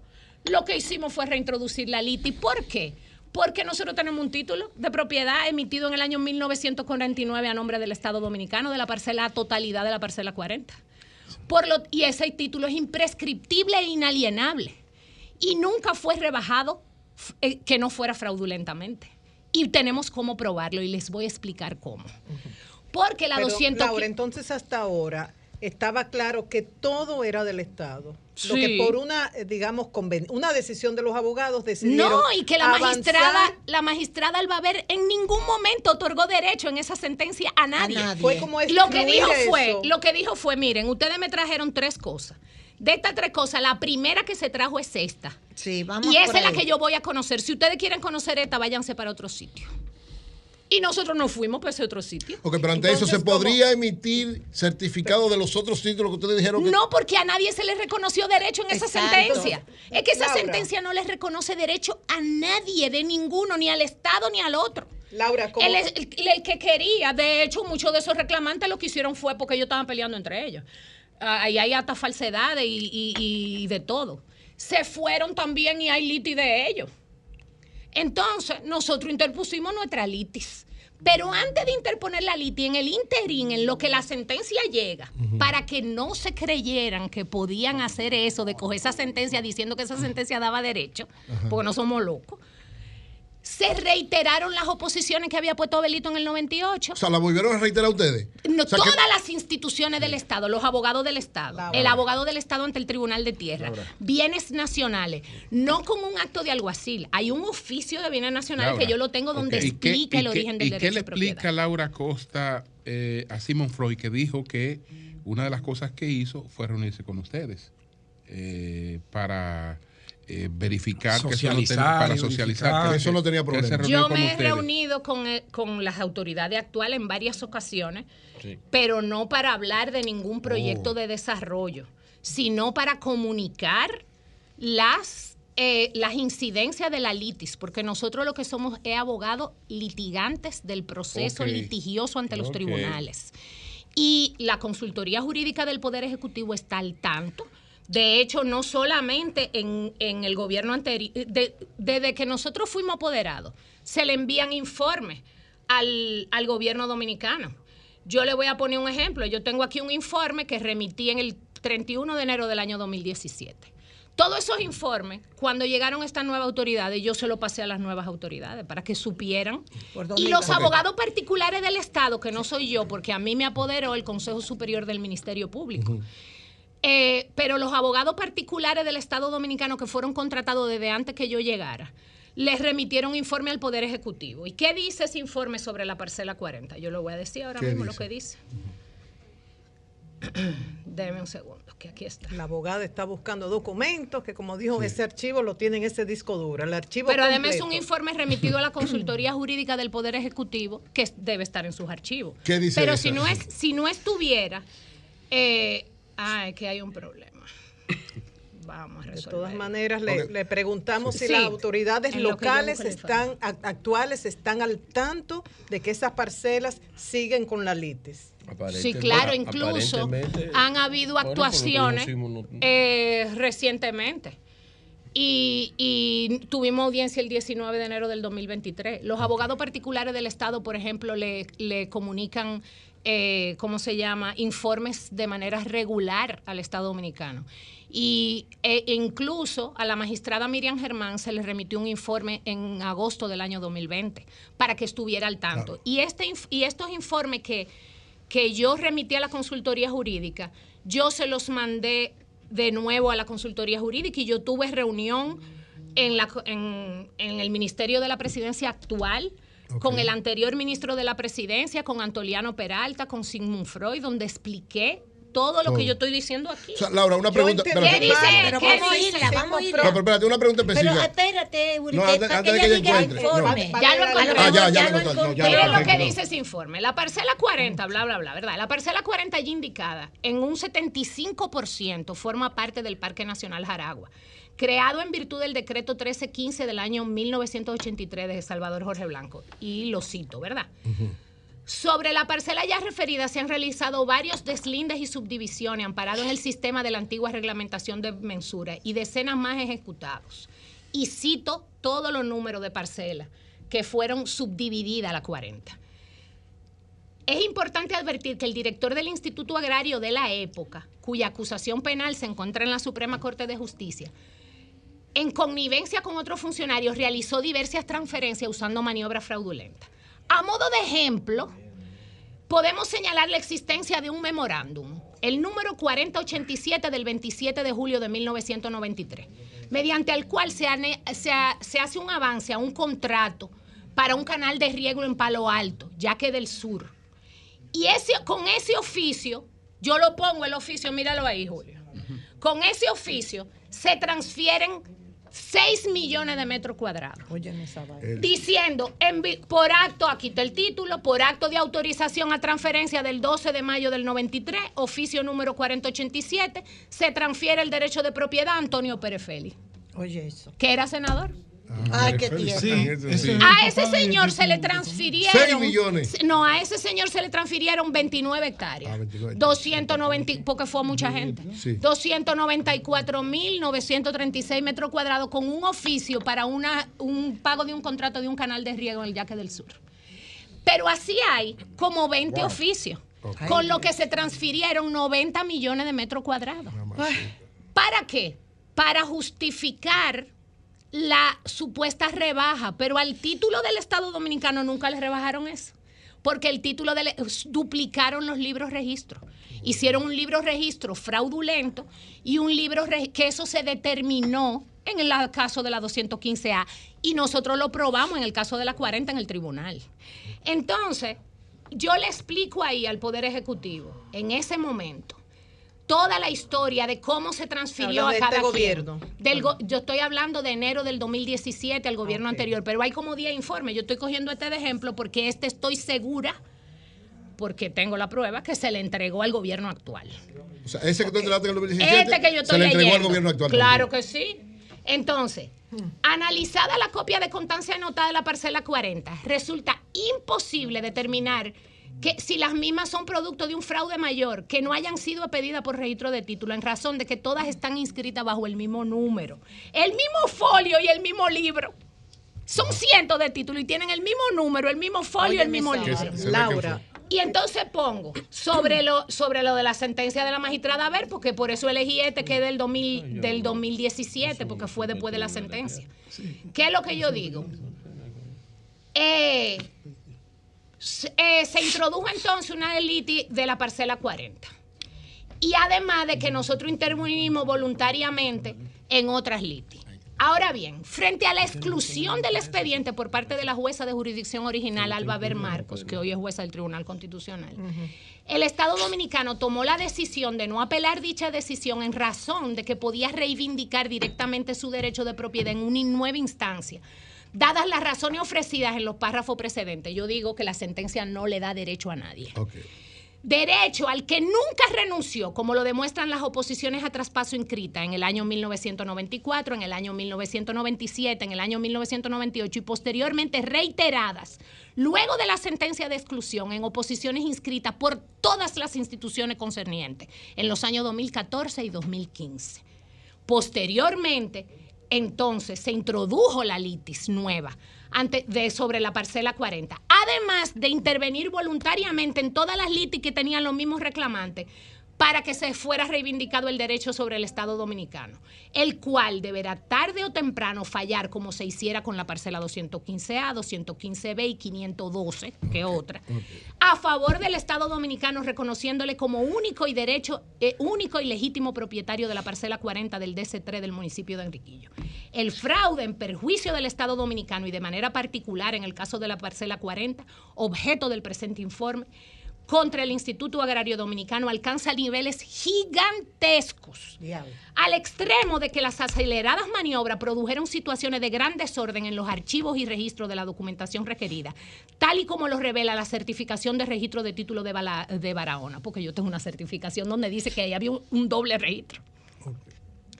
Entonces, ahí explico por qué, en qué Laura, consiste Laura, jurídicamente ese Una problema. pregunta sencilla. Entonces, Sí, esos terrenos en Bucanje pertenecen al Estado, sigue la litis y eso se le informó a las actuales autoridades. Sí.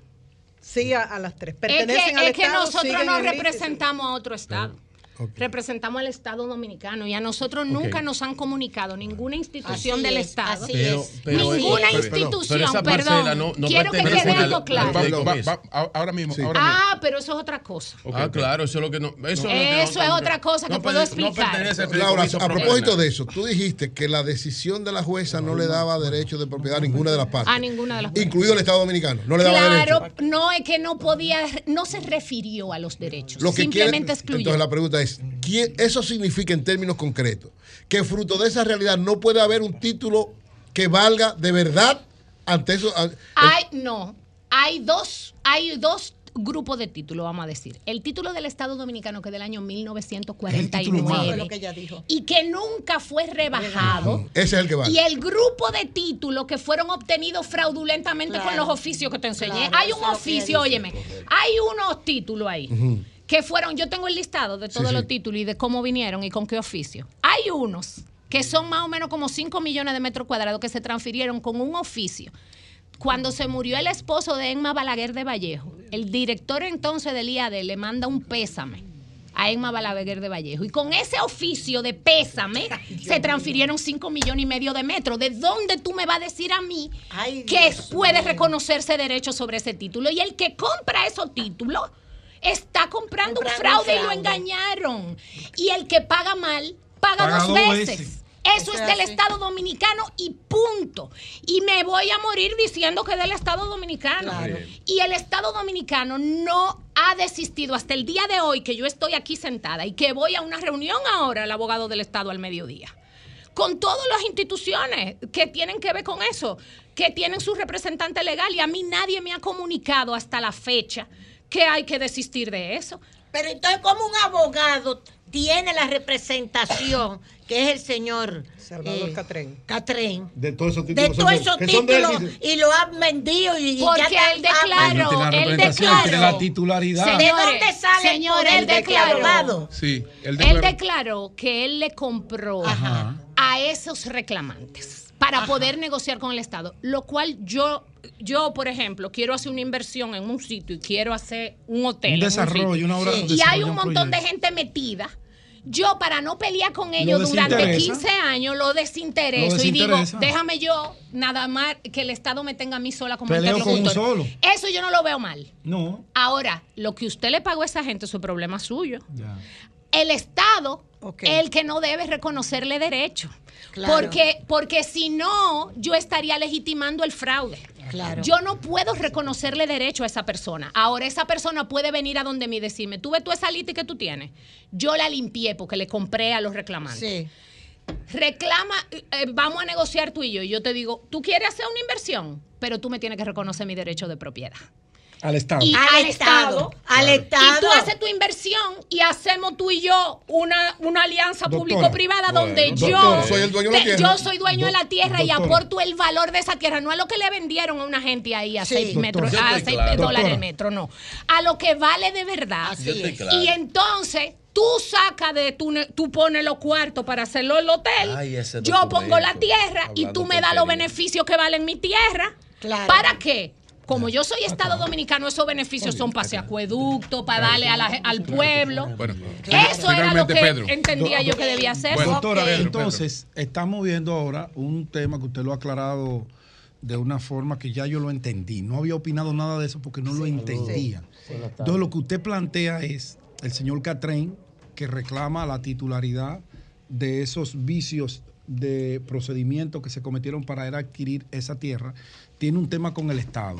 El Estado no ha desapoderado a la doctora a la hora de la representación legal para defender el derecho del Estado de esas propiedades, ¿cierto? Voy bien. Ni a mí ni a ninguno de los abogados que estamos, Estado, bueno, nosotros somos como 17 abogados. Si el Estado porque Sigmund Freud representa al Estado dominicano. Bueno, pero no, no, no. Entonces, no, no, no, mira. Él es funcionario. Yo te voy a explicar algo. No, no. Porque hay que. No, no, no. pero quiero decir algo porque tampoco vamos aquí eh, nunca peleo con personas. Yo, conozco a, yo conozco a Sigmund, pero quiero, quiero aclarar esto. Porque ahorita yo conozco cómo es la cosa. Sí, Estamos en la época de las redes sociales, un pedacito de Laura y acá, y se le dan mention a Sigmund diciendo que Laura te desmintió diciendo tal cosa. No.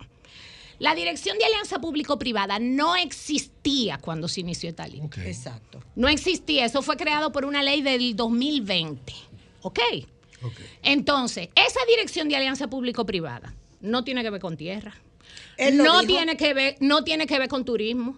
No tiene, su papel es hacer negocios con el sector privado que beneficien al Estado dominicano. Por lo tanto, la Dirección de Alianza Público-Privada, salvo en la parcela 215A por el fideicomiso que él habló, Virgilio, ¿verdad? Sí, sí. Virgilio eh, que él habló en la, parcela 215, no, porque quiero aclarar, sí, en la dirección de alianza público-privada, sí. eh, fue la que la, es la encargada del fideicomiso propedernal. El fideicomiso propedernal se hizo exclusivamente con la parcela 215A. Ah, ¿Por qué?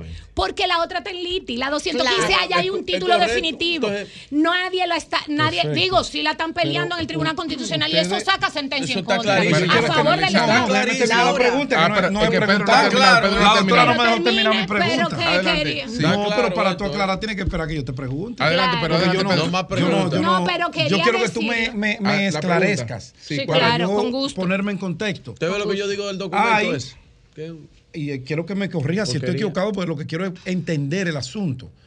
Entonces, la parcera 40, que es la que tiene el tema ahora la del proyecto Bucallé, que el Estado Dominicano tiene un acuerdo, ¿o no? No, no, no. Yo no tengo ningún acuerdo. Por lo menos pero no lo perdón, tengo en mi mano, Pero perdón, Laura, es que tú no eres el Estado. Yo lo sé. Pero tú dame hacerte la pregunta. Ok, pero, ¿cuál es la pregunta?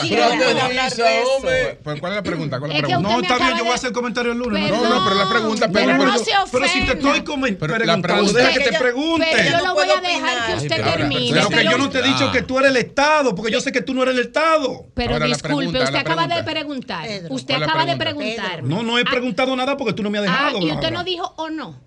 Pensé no, que pues, era una pregunta. Déjame terminar esto, tú me vas a Perfecto, adelante, me perfecto. Adelante, pa, no, no, de esa vaina así. Ya. Bueno, sí, adelante, pero haz la pregunta. No, de esa vaina así, porque la doctora no puede venir a un programa. No, pero haga la pregunta. Que viene acá, pues yo le pregunté a Simón mil vainas y él me respondió. Okay, pero, pero, le estoy pregunta, respondiendo. ¿Cuál es la pregunta? No, no me está respondiendo, me está condicionando mi pregunta. ¿usted va a pelear conmigo o quiere hacer una pregunta? La pregunta, por favor. Porque yo no lo conozco. Yo no tengo ningún pleito con usted. Laura, tan No, en mi comentario ahorita yo me hago mi propia pregunta, como ah, me dé la gana. Te han contactado de la procuraduría luego de que ayer la coalición depositara una denuncia y solicitara ah, que se investigara a fondo este tema. Perdón. Te han contactado desde la Procuraduría a partir de ayer, que la coalición para la sí, defensa... Sí, desde antes del día de ayer.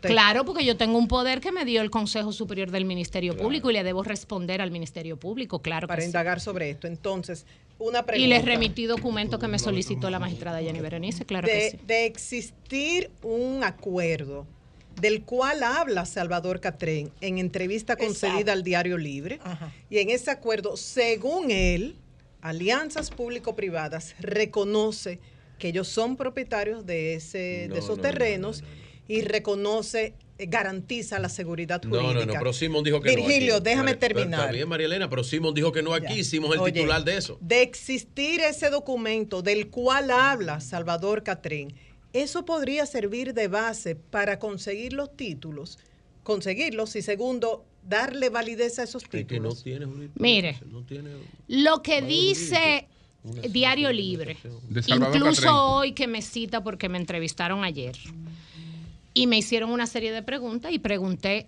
sobre ese contrato. Lo he pedido para verlo el contrato que dicen tener. No lo he visto, pero Diario Libre que tal vez está protegiendo su fuente. Lo reproduce Cita, supuestamente, reproduce hoy un párrafo. Dicen ellos que exacto. Y dicen que ese es el contrato. A mí me gusta ver los papeles, porque ustedes se dan cuenta que ustedes me hacen una pregunta y yo claro. abro aquí, busco el papel y te lo enseño. Claro, claro, claro. Entonces, sin ver ese contrato es imposible para mí decir qué dice ese contrato. Ahora, si lo que dice Diario Libre es que hay un acuerdo entre esa empresa y el Estado Dominicano, para desarrollar unas tierras, reconociéndole derecho de propiedad.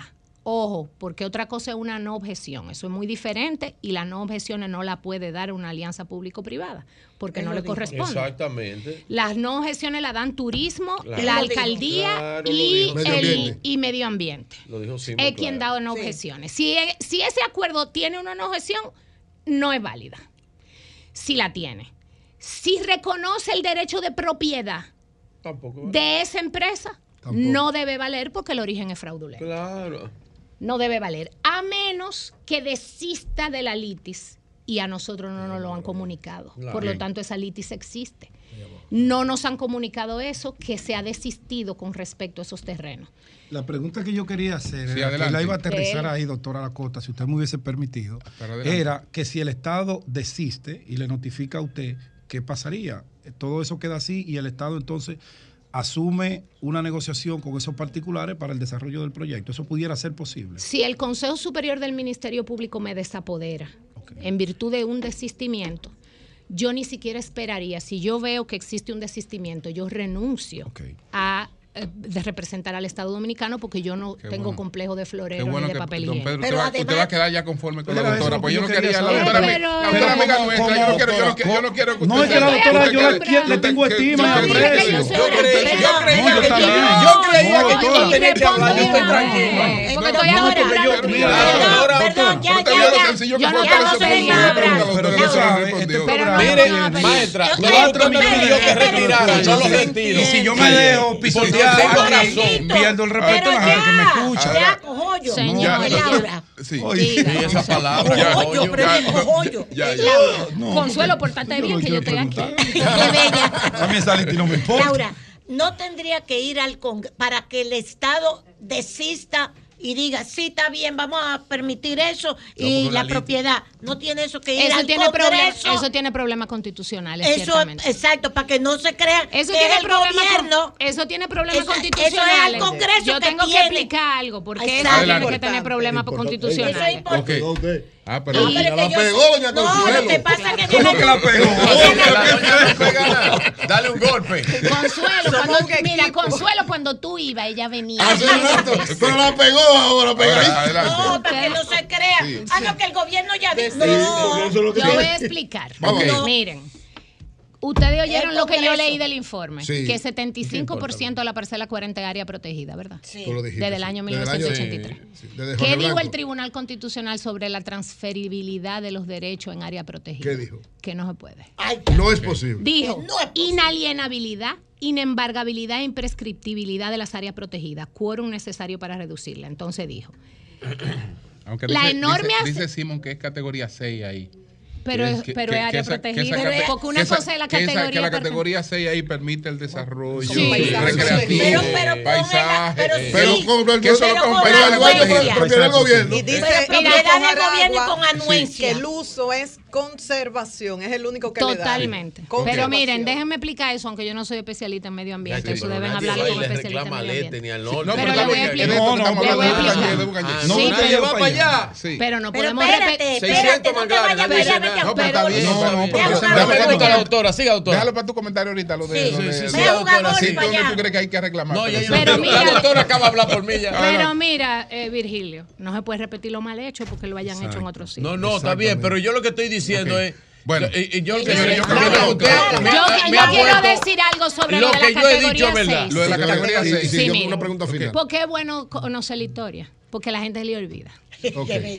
Eso era Parque Nacional. Parque Nacional, que es la categoría de protección más grande. Y en el año 2002 se dijo, vamos a sacar unos pedacitos entre lo que estaba Cotubanamá, entre lo que estaba Playa Blanca, que forma parte de la parcela 215A, toda la costa. Para desarrollarlo. Y, y lo pretendían sacar de Parque Nacional. Ok. Ahí se armó un reperpero que yo no sé si ustedes se acuerdan que Fran Moyapón se Sí, opuso. sí. ¿Ustedes sí, recuerdan fue eso? mi- de medio ambiente. Sí. Ah, Pero un lío. Lo que pasa es que aquí la gente se olvida, Sí. pero fájense a buscar la Fran noticia fue de esa época. De los Bueno, mejores. ¿Y qué no se hicieron? sacó. Sacaron un pedacito y le pusieron en par- como se armó un lío, en vez de sacarlo, lo que hicieron fue que lo pusieron en categoría 6 paisaje protegido. Pero fue un error porque el paisaje protegido no permite cualquier tipo de desarrollo sino un desarrollo que está establecido en la ley específicamente que es conservacionista y debe ser sostenible y vigilado. De modo que el hecho de que sea paisaje protegido no permite ahí poner unas moles. Muy ¿Ok? bien, muy bien. Mire, Catherine, ¿ha consultado contigo? Señor, Yo hablé, con, yo hablé con él, pero en cuando eh, porque esa empresa y Salvador habían eh, tratado de conversar con el gobierno anterior. Y en esa ocasión yo fui llamada por la Consultoría Jurídica del Poder Ejecutivo, por la Presidencia de la República y por el Ministerio de la Presidencia y emití un informe con respecto a un acuerdo que pretendía ser suscrito, diciendo que la única condición que yo como abogada del Estado Dominicano entendía que había que poner en ese acuerdo como dije ahorita, él podía hacer su desarrollo, pero reconociendo el derecho de propiedad del Estado dominicano y que respetando las condiciones de la ley 6400 sobre medio ambiente con un desarrollo que fuera sostenible y aprobado por medio ambiente. Y en esa so- en, a mí se me mandó hasta un borrador de contrato que yo revisé y me mandé mis observaciones diciendo, no se puede en modo alguno reconocer derecho de origen fraudulento. El derecho de propiedad de la totalidad de esos terrenos es del Estado Dominicano y eso está ahí en la consultoría Laura, jurídica. finalmente, si apareciese un título de propiedad de una empresa, de una persona, de quien sea, o incluso del Estado Dominicano, de esas dos parcelas que están a desarrollarse ahora, ¿esos títulos tienen validez? pero que esto El del Estado Dominicano. Nada más. ¿Qué es el viejo? ¿Qué es el Pero viejo? el viejo que El malo. Bueno, adquirido de manera fue. Gracias. Gracias. quería precisar, solo el del Estado Gracias. Pórtate bien, gracias. Ahora sí es verdad que el Gracias. documento. Fraudulento, coño. Ahora sí es verdad que el documento Gracias. ese vale una porquería. Gracias a la doctora Laura Costa. Oh. La- Ay, el documento de la Bien, coalición. Laura, ese. te que, felicito. que tiene el compromiso Ay, no de venir vale a hablar nada con la nosotros coalición. sobre otro Ay, caso, doctora, qué daño usted le hizo. sobre otro caso. Cuando tú y yo Llama-. Ay, llamado, tres brazos, llamado tres brazos. Ay, ¿Qué caso verdad. fue? Ramón Mercedes, buenos días Ramón, adelante.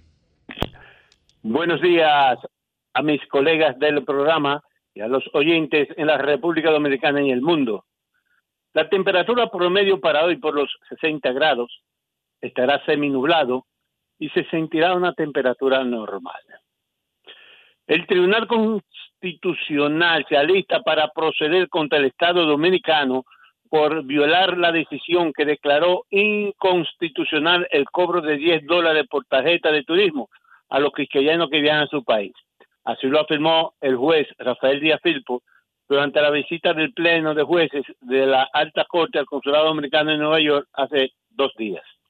El Estado Dominicano está violando una decisión del Tribunal Constitucional y la semana que viene estaremos notificando a la dirección del gobierno que tenga que ver con eso para que de manera inmediata se cumpla con esa decisión adoptada por el alto tribunal en beneficio de los dominicanos que viven en el exterior. Advirtió que el artículo 184 de la Constitución de la República expresa que las decisiones del tribunal constituyen un precedente vinculante para todos y que es obligación cumplirla.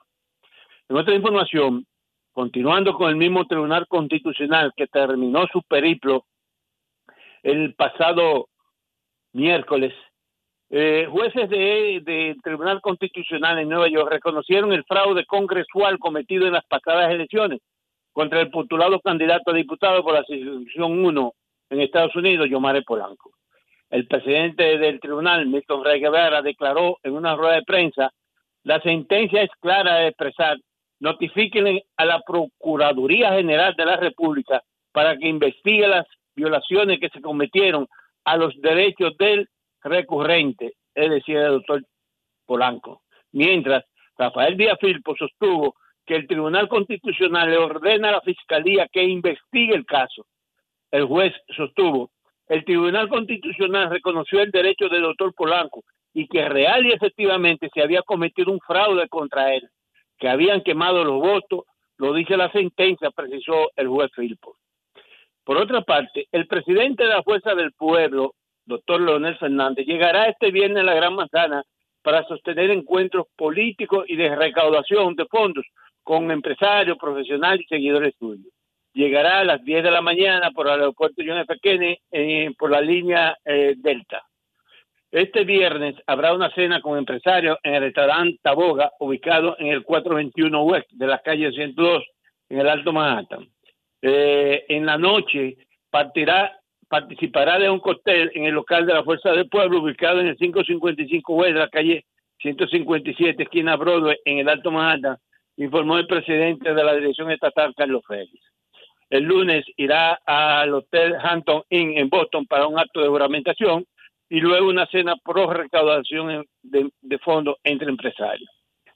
Eh, por otra parte, el presidente del partido Nueva Sociedad, que espera de reconocimiento por parte de la Junta Central Electoral, Medio Mercedes, afirma que el gobierno que preside Luis Abinader fracasó hace tiempo en el combate contra la delincuencia en el país. La hora de asaltos violentos, asesinatos, secuestros y desapariciones de personas cada día son más frecuentes en el territorio nacional. Solo hay que ver los últimos acontecimientos lamentables, refiriéndose a la muerte en Santiago del niño de nueve años que vino a vacacionar con su padre y también de la joven de 14 años en los Guandules. Señaló que el programa que ha estado implementando el ministro de Interior y Policía, Jesús Vázquez Martínez Chu, Mi País Seguro, debería llamarse Mi País Inseguro. Por otra parte, la Oficina del Contralor del Estado de Nueva York tiene actualmente 17.500 millones de dólares en dinero no reclamado de la gente común y trabajadora. Hasta marzo, la Oficina del Contralor tenía más de 4.600 millones de efectivos no reclamados, adeudado a más de 24 millones de cuentas en New York. Actualmente reside en el estado de Nueva York cerca de un millón de dominicanos. De ellos, decenas de miles trabajan en diferentes áreas en el estado. El condado de Manhattan tiene la mayor cantidad de fondos no reclamados, 2.300 millones, Brooklyn 1.000 millones, Queens 1.000 millones. Por último, policiales.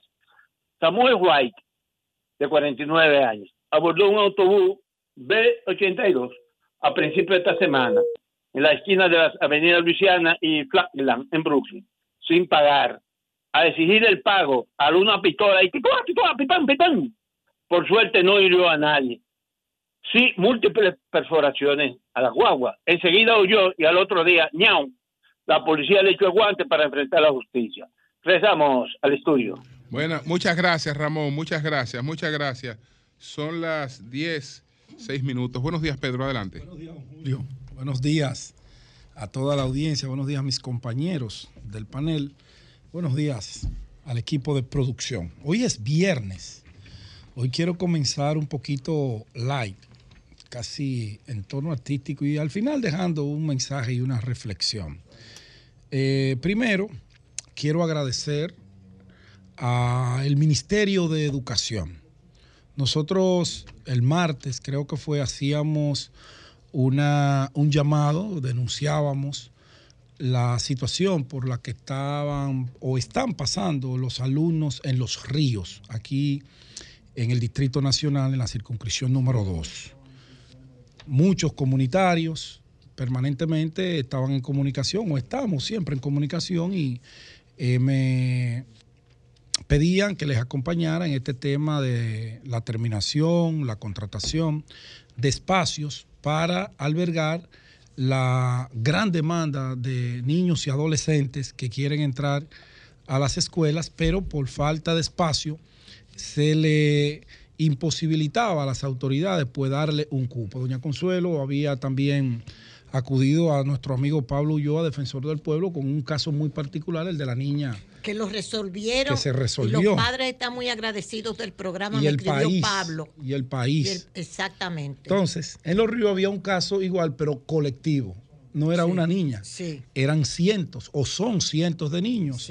Y eh, pues eh, los comunitarios de allá, Mamita, Esmeralda, todos, todos, pues se pusieron en contacto con nosotros, nosotros con la responsabilidad social y el compromiso que tenemos con, con todos estos temas, hicimos la denuncia en este sol de la mañana y las autoridades del Ministerio de Educación escucharon.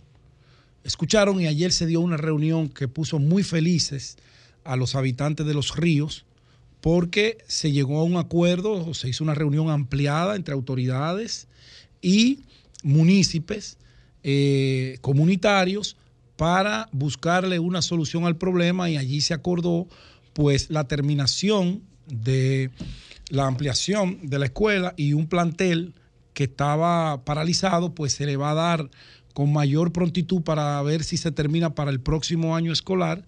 Le falta poco, aparentemente, aparentemente no, visiblemente. Y eh, se van a rentar espacios para que esos niños de los ríos no se queden sin el pan de la enseñanza. Eso es lo que uno quiere, que uno ponga el problema en alto relieve. A veces las autoridades tienen muchas ocupaciones y no les alcanza el tiempo para eh, eh, los detalles y se pueden ir algunos que son de mucha importancia, como este caso de los ríos. No está resuelto, pero ya hay un acuerdo para ponerlo en el camino de resolverlo y ya esas autoridades se comprometieron con los comunitarios y todos van a trabajar de la mano para solucionar el problema. Enhorabuena, eso es lo que queremos. Eso es lo que queremos y como denunciamos también tenemos la responsabilidad de informar cuando la autoridad escucha que dicho sea de paso, cada vez que hablamos algo del Ministerio de Educación, ellos se ponen en contacto con nosotros. Buscan la manera y se ponen en contacto, piden las informaciones y le dan seguimiento. Eso es bueno. Eso es bueno. Yo saludo porque si se escucha a la gente que tiene la situación, el problema se hace más fácil de resolver para las autoridades porque las comunidades lo que quieren ser es aliados del gobierno en las políticas públicas que le benefician y que en un momento determinado les afectan. De eso es que se trata. Qué bueno. Saludo esa iniciativa y saludo la valentía, el coraje y la determinación y el empeño de los comunitarios y los dirigentes allá en los ríos. Bueno, eh, Joan, ponme eh, eh, eh, 30 segundos de ese video que te mandé porque debemos resaltar y hacer mención a las cosas positivas, los dominicanos buenos que no tengo. Ok. ¿Tiene, ¿Tiene audio? ¿El video no tiene? Ah. Ponlo con audio para y amplifica acá.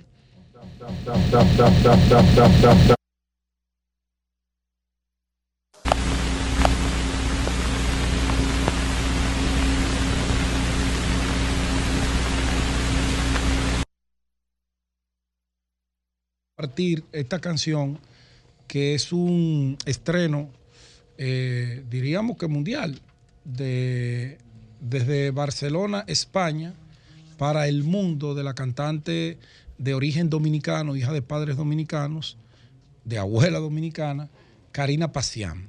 Karina Pasián, que es una de las, que es la vocalista principal del cantante español Alejandro Sanz. Karina Pasián, que en su momento fue nominada a los premios Grammy como... Nosotros le hemos entrevistado a ella en Nueva York. Sí, y claro a su papá. Sí. Sí, a Rafael Pasián. Rafael Sí, ha compartido con nosotros en ambiente fuera de, de- de la cabina, un egresado de la Universidad de Moscú, eh, y profesor de escuela en, en Nueva York. Karina Pasián eh, acaba de lanzar, este, lo tenemos, por favor. 30 segundos. Eterno, muy chungo. Soy mi propia enemiga. Me atrapo en mi mundo. No me permito la salida. Me limito con mis sueños. Busquen en YouTube este video y lo compartan, lo disfruten. Es una canción melancólica porque cuenta la historia de muchas Carinas Pasián que han tenido que dejar su territorio para ir a buscar un sueño a una ciudad. En el caso de ella, que nació y se crió en la ciudad de Nueva York, ahí en el Alto Manhattan, ella luego de un periplo de formación artística, de sellos como cantante en el idioma inglés, con sellos internacionales del más alto nivel, pues emigró a Europa, a Barcelona, y cuenta lo que ha tenido que vivir, lo que ha tenido que pasar sola, lejos de su familia, que es la historia que refleja a muchas Karina Pasián y a muchos eh, inmigrantes que van detrás de un sueño. Pero lo más importante es poder contar la historia y al final que ese relato termine eh, en un final feliz, porque Karina va en una carrera muy ascendente, muy exitosa, eh, como solista y como participante estelar de la banda del cantante español Alejandro Sanz.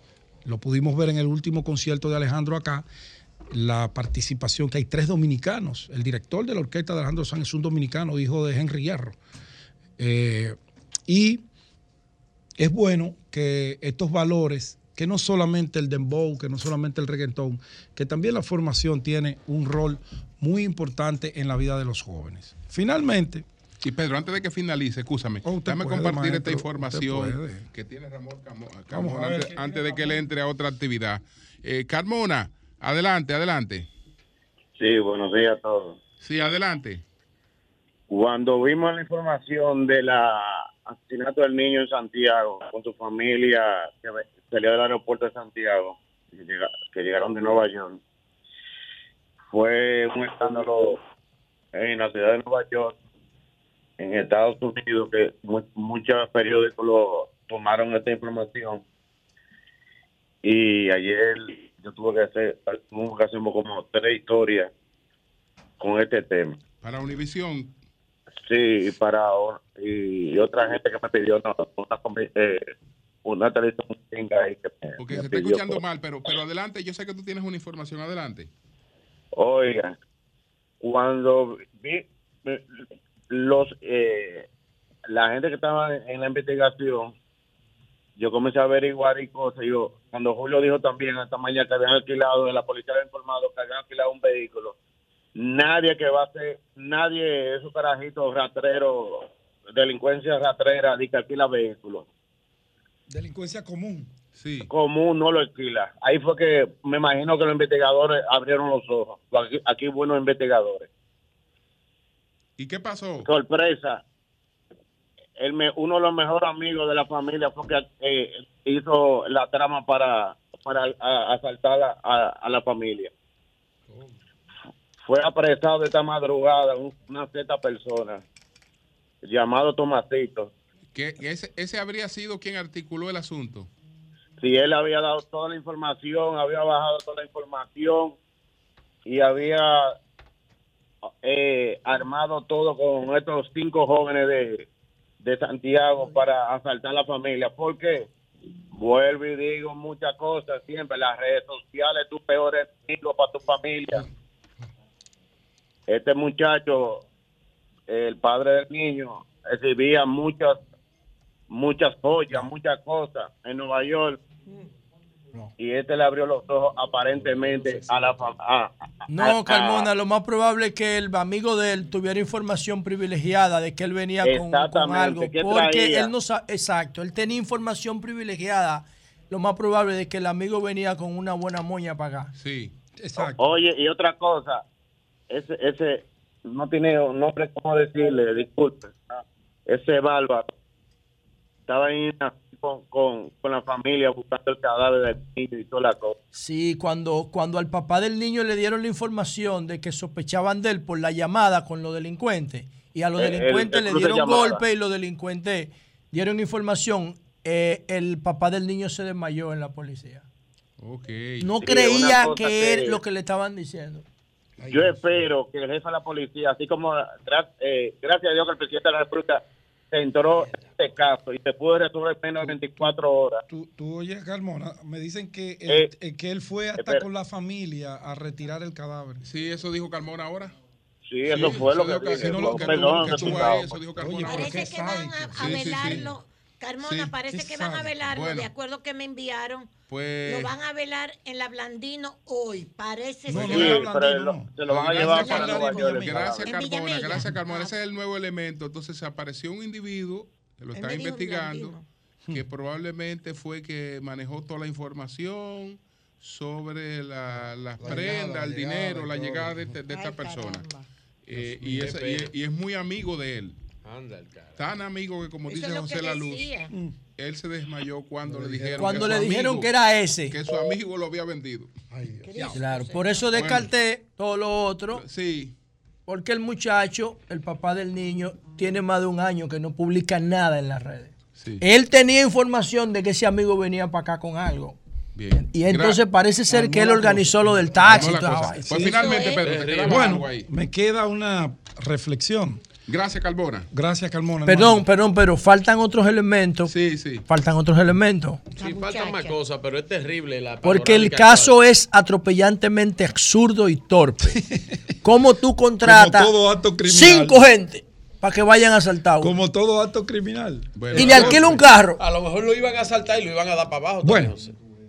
Había un doble turno. Vamos a esperar a ver cómo concluye la- la- Como los investigadores de la policía este tema. Y ve que el objetivo no era el niño. Adelante, sí. Correcto. Eh, bueno, eh, ustedes saben que ya como que se calmó todo con este tema de Calamar. Calamar, ¿no? Es el caso de- que mandó a prisión domiciliaria al ex candidato presidencial ¿Tan de, del PLD, Gonzalo Castillo. Bueno, a José todo. Ramón Peralta lo mandó a Pues no, se ha, Najayo. no se ha calmado, a sino que están Donald, trancados. a. Donald Guerrero lo mandó a Najayo también. Ya todo como que la fiesta está feliz, los No, malos, feliz, ¿no? los, Los malos, malos están los malos están presos, Exacto. otros malos andan sueltos, So- exacto. los que se creen los paladines eh, están aplaudiendo, el circo está calmado, porque ya los malos No, pero están... están metiendo a Diandino para los. Lo, lo- pero ese es otro tema, que Ah, no lo quiero mezclar con perdón. este, lo podemos debatir ahorita si usted desea. Ah, perdón, perdón. Eh, Ah, tú tienes más tiempo ahorita.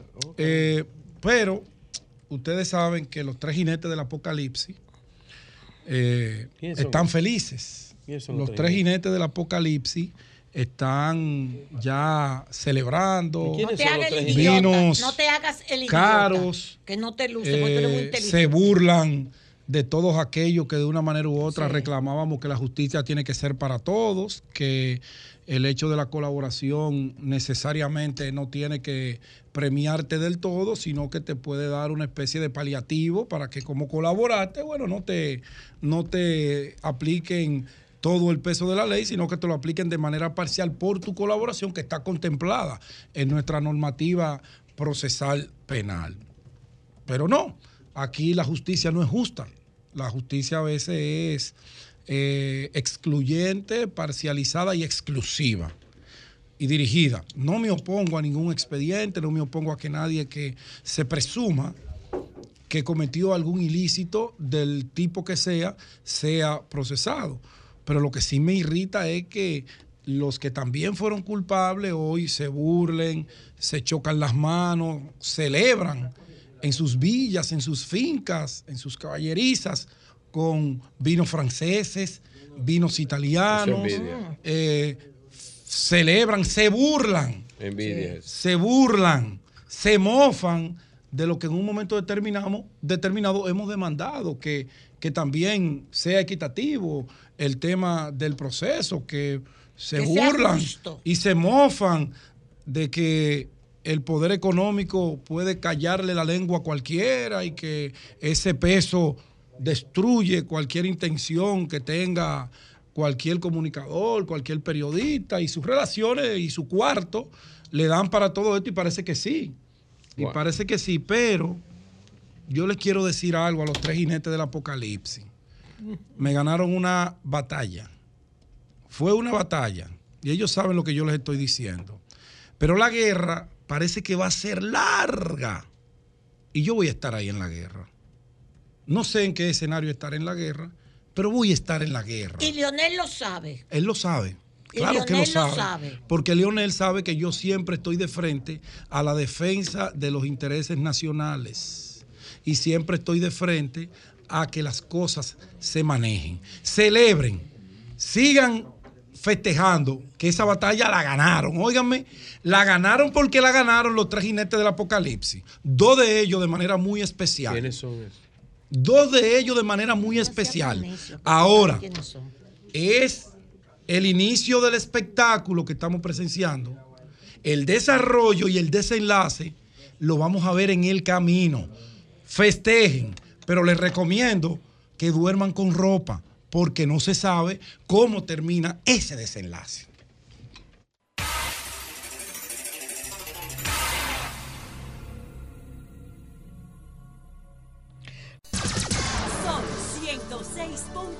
Sol 106.5. 10, 28 minutos. Buenos días, Eury. Gracias al Dios Todopoderoso Jesús, mi Señor Salvador y Guía, como siempre, inicio con la palabra de Dios, Jeremías 12, 7, 8. Bendito el que confía en Jehová y cuya confianza es Jehová, porque será como un árbol plantado junto a las aguas, que nunca se fatigará, nunca tendrá sequía, ni dejará de dar fruto. Amén. Amén. Amén. Siempre tener a Jehová, nuestro Dios, como fortaleza. Miren, Amén. Eh, antes de hacer mi comentario a propósito de un informe que da Coño, el Banco Parece una, America, ca- una, una iglesia aquí, Quiero- todo eso amén. Yo siempre empiezo con la fe, siempre. A propósito, quiero invitar esta noche a las siete y media en el auditorio de la Iglesia Cristiana Palabras de Vida, en la calle 26 de enero, número 3, en Bellavista, el Ministerio de Hombres. eh, estaremos haciendo una actividad que se llama Haciendo Inversiones Sabias. Es decir, vamos a analizar, el Ministerio de Hombres, estaremos nosotros, ¿verdad? Dando el mensaje de cómo usted tiene que evaluar lo que tiene que ver con su vida y cuáles son las mejores inversiones que puede hacer. Sé que esta noche a las 7 y media en el auditorio de la Iglesia Palabras de Vida, calle 26 de enero, número 3 en Bellavista, haciendo inversiones sabias. Acompáñennos todos los hombres que puedan ir. Miren, el Bank of America. Hombres nada más. Sí, porque es el Ministerio de Hombres. Ah. Es actividades Ay, para hombres. perdón, perdón. La, la semana que viene es, es actividades solo mujeres y el primer ¿Y viernes. por de qué cada no lo mes- llevan juntos a los dos? No, no, porque yo lo que es. Los- el primer viernes de cada mes es los matrimonios, los dos juntos. Entonces, el segundo viernes es los hombres y el tercer viernes las mujeres, porque recuérdate que hay cosas específicas de los hombres y cosas específicas de las mujeres. Si yo voy con mi mujer, ¿me dejan entrar? No, esta noche tú vas solo. Tú vas Sí, solo esta noche. el primer no. viernes tú vas con tu mujer. Miren, oigan lo siguiente. Y tú sabes que tú no vas. él va, él va a ir. por. Esta noche yo lo voy a llevar. No, yo voy a ir, pero Mira, cuando sea con mi mujer, voy a ir. el, el viernes te voy a invitar, el, viernes, el primer viernes de mayo. Vamos para allá, el segundo viernes de mayo. Miren, Voy a llevar a esta también con su marido. el Banco de América se reunió, vino una comisión del Banco of America, República Dominicana, y se reunió con varios sectores, empezando con el gobernador del Banco Central. Es una verdad, los que hacen siempre este tipo de, de entidades importantes en el- a nivel mundial para evaluar cómo van las cosas en cada sitio. Y esa comisión que se reunió, como dije, con mucha gente, varios líderes del país, el Banco Central, algunos legisladores, emitió un informe. Ese informe fue publicado por BOFA Global Resource, que es un servicio ¿verdad? de seguridad bancaria, una serie de cosas del mundo, la división de banca del Banco of America. El Banco of America es uno de los principales bancos de Estados Unidos. Entonces, ese resultado de, esa, de ese informe, lo primero que dice es que es República Dominicana, oigan esto, aunque es una de las pocas buenas historias que hay en América Latina en términos económicos, dicen, es verdad, lo que ha pasado es una de las pocas buenas historias, pero dice que el 2023, evaluando el año después de recibir todas las informaciones, será de crecimiento y resultados fiscales decepcionantes. O sea, el Bank of America, después de escuchar a todo el mundo y evaluar lo que ha sido, cómo va la historia de República Dominicana, dice que este año, y eso se proyecta también para el año próximo, sobre todo porque lo dicen por las elecciones, será un año de crecimiento y resultados fiscales, crecimiento y resultados fiscales decepcionantes. Así que el crecimiento no va a ser el que se espera y que las políticas fiscales que se están implementando no van a dar resultados. Y me explico, voy a tratar de las cosas elementales que plantea. ¿Qué dicen sobre el crecimiento? Lo primero dice que hay una desaceleración de la economía y plantean que el crecimiento, que en un primer momento la evaluación de todos los organismos internacionales era de que República Dominicana iba a crecer entre 4 y 5% este año, y dicen no, va a crecer un 3%.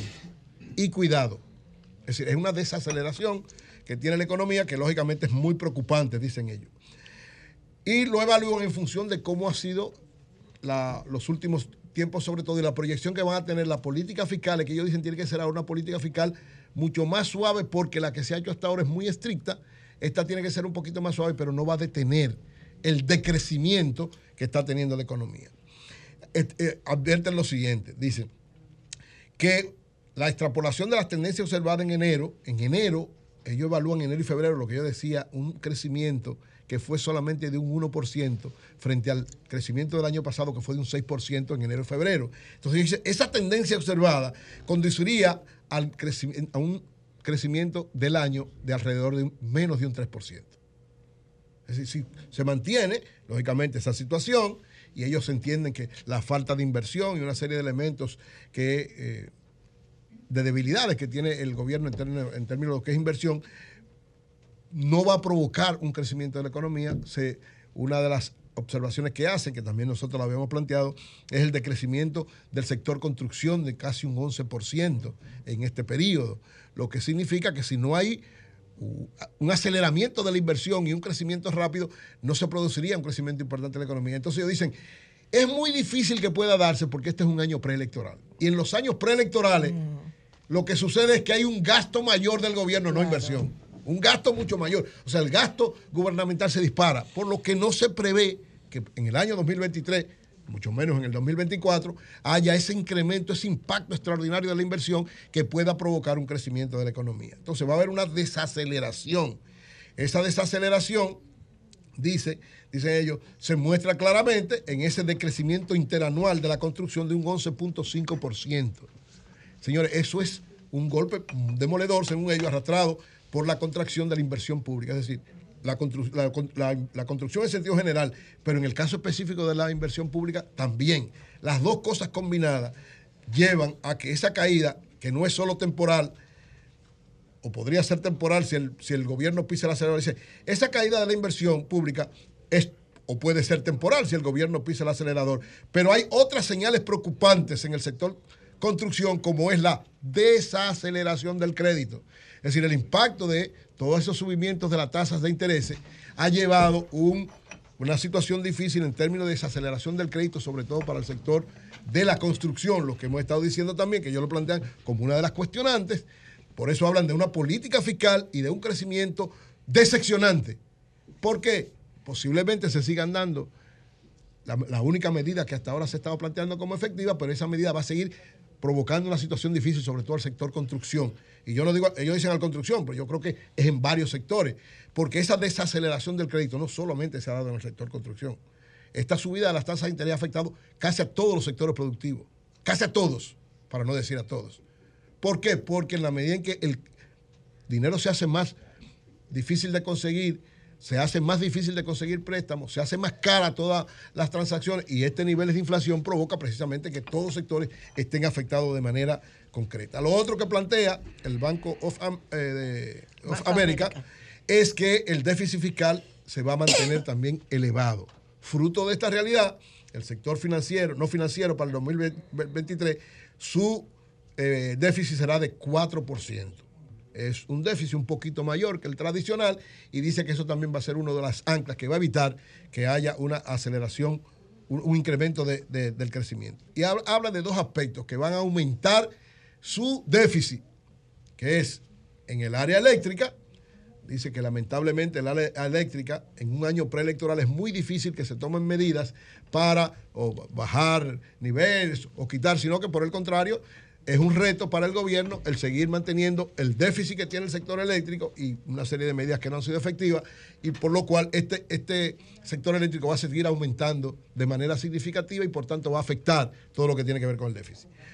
El único aspecto que plantean, ah, bueno, habla de que las pérdidas totales de la distribuidora, que debería ser, enfrentarla, debería ser una de las primeras medidas de reforma, entienden que es muy difícil que se haga en este año porque este es un año preelectoral. Es hay que bajar el déficit de la distribuidora, implicaría aumentar el, el- costo de la energía, aumentar la tarifa, pero entienden que no lo va a hacer el gobierno por las elecciones. El único aspecto que dicen que ha sido la tabla de salvación y uno de los elementos más importantes por lo que se puede llegar al 3% de crecimiento es el sector turismo.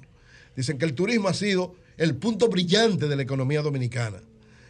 En enero, febrero del 2023, 1.9 millones de personas, un 44% por encima de lo que fue el 2022. Ya eso también, David Collado había hecho una actividad. Él evaluaba no solamente los dos primeros meses, sino los tres. Pero en esta misma orientación del Banco of America que lo dice, que ese ha sido el punto luminoso. Es decir, en términos de turismo estamos de alguna manera compensando este decrecimiento que en todos los otros sectores se prevé que se va a dar.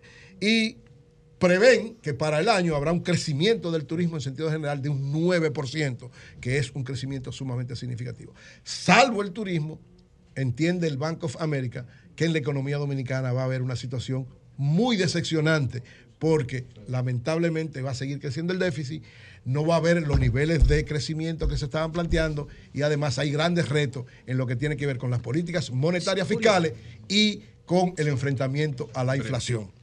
Esperamos que el gobierno escuche bien, lea bien, así como se reunió esa, con esa comisión el Banco Central escuche estas recomendaciones y se puedan tomar medidas más precisas para enfrentar esta situación. Ahora mismo me está llegando una información de parte de productores de arroz dominicanos.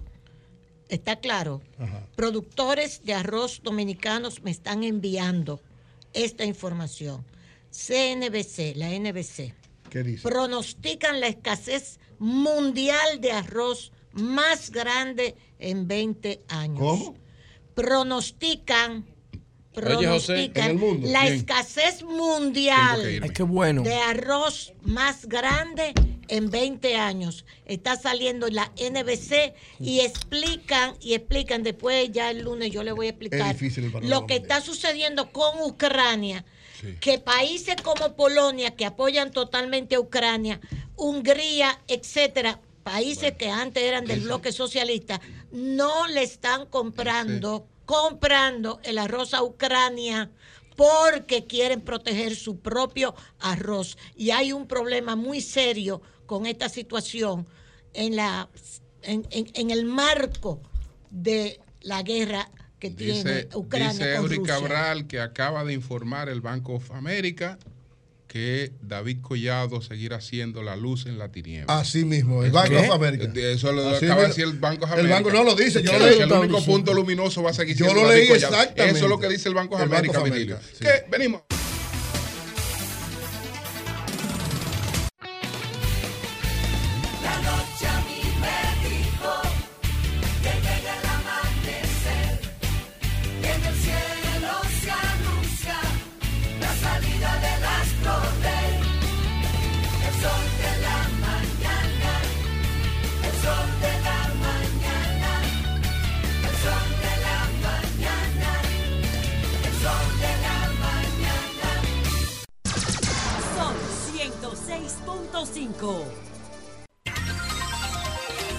Virgilio, adelante. Hablando que uno se entiende. Gracias a todos los que nos escuchan a través de este Sol de la Mañana, de Sol 106.5, RCC Media en la Catedral de la Opinión en la República Dominicana. En este preludio e introito al comentario, eh, después de haber escuchado a la abogada Laura Acosta, que debe ser familia mía, porque los Acosta, mi abuelo era Acosta. También. Debe ser familia mía, sí. Mi abuelo era Félix Acosta. Félix Acosta Núñez. Eh, no, no, no era Núñez, pero era dominicano. Félix Acosta, mi abuelo. Ese era el apellido, Aníbal Félix Acosta. Miren, después de haber eh, escuchado eh, a la abogada, pues me doy cuenta que mm, todo lo que se dijo en este programa, tanto lo que dijo Sigmund como lo que yo le dije a la coalición de enemigos en contra del desarrollo de Pedernales, pues es cierto. Es cierto. No entiendo cuáles son esos intereses espurios que no le permiten a ellos, pues, quitarse el antifaz para que ellos demuestren cuáles son sus verdaderos intereses con respecto a eso. Trajeron por los pelos el caso de Ucanye, que no tiene que ver nada con el fideicomiso pro Pedernales ni el desarrollo que se va a propiciar en, pro- Pedernales. Y lo trajeron, metieron el tema, porque como se le cayó el tema de lo otro, lo otro, y trajeron esto.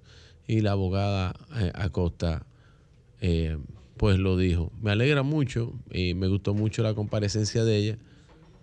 Y me demuestra que lo que había en ese documento era patrañas, mentiras, falacias. Bueno, pero ella entre dijo otras también- cosas. ella dijo ¿Puedo también- seguir? Eso fue lo que dijo Laura. ¿Puedo ella dijo- seguir con los ella- sinónimos? Ella dijo, ella Eso es, o ella eso es dijo- lo que tú ella crees. dijo que los terrenos donde se está desarrollando eso es todo. Bucanye son del Estado. Del Estado, Son eso es todo. Y que el Estado lo ¿Te está, molesta? que el No, Estado lo lo- está pero reclamando. ¿quiénes Que si te molesta que sea pero del quién- Estado. que los- sí, que pero lo que pasa es terrenos- que ellos no dijeron eso. Que los terrenos que, quieren Salvador, lo podemos Ca- leer. eh, que Salvador Catriel le vendió a la firma española. Estoy de acuerdo, pero si quieren podemos leer el Son del comunicado. Estado. No, no, no. Don Julio, yo lo que lo Dice- jalaron por los pelos. Dice ella que jalaron por los del pelos la Estado. vaina para meter el pro Y que el ori- pedernal. y que el ori- Explicó bien. y que el origen Sí, exactamente, pero jalaron Lo por los pelos. Y dijo, y dijo que el origen por de los esos pelos. terrenos es tan fraudulento El hablador no llega como el lejos como el caso- cojo. Pero tú eres más habla- ¿Cómo tú no, le no, dices no, no? No, no, no, no, no. ¿Cómo usted eso no No, no Fue se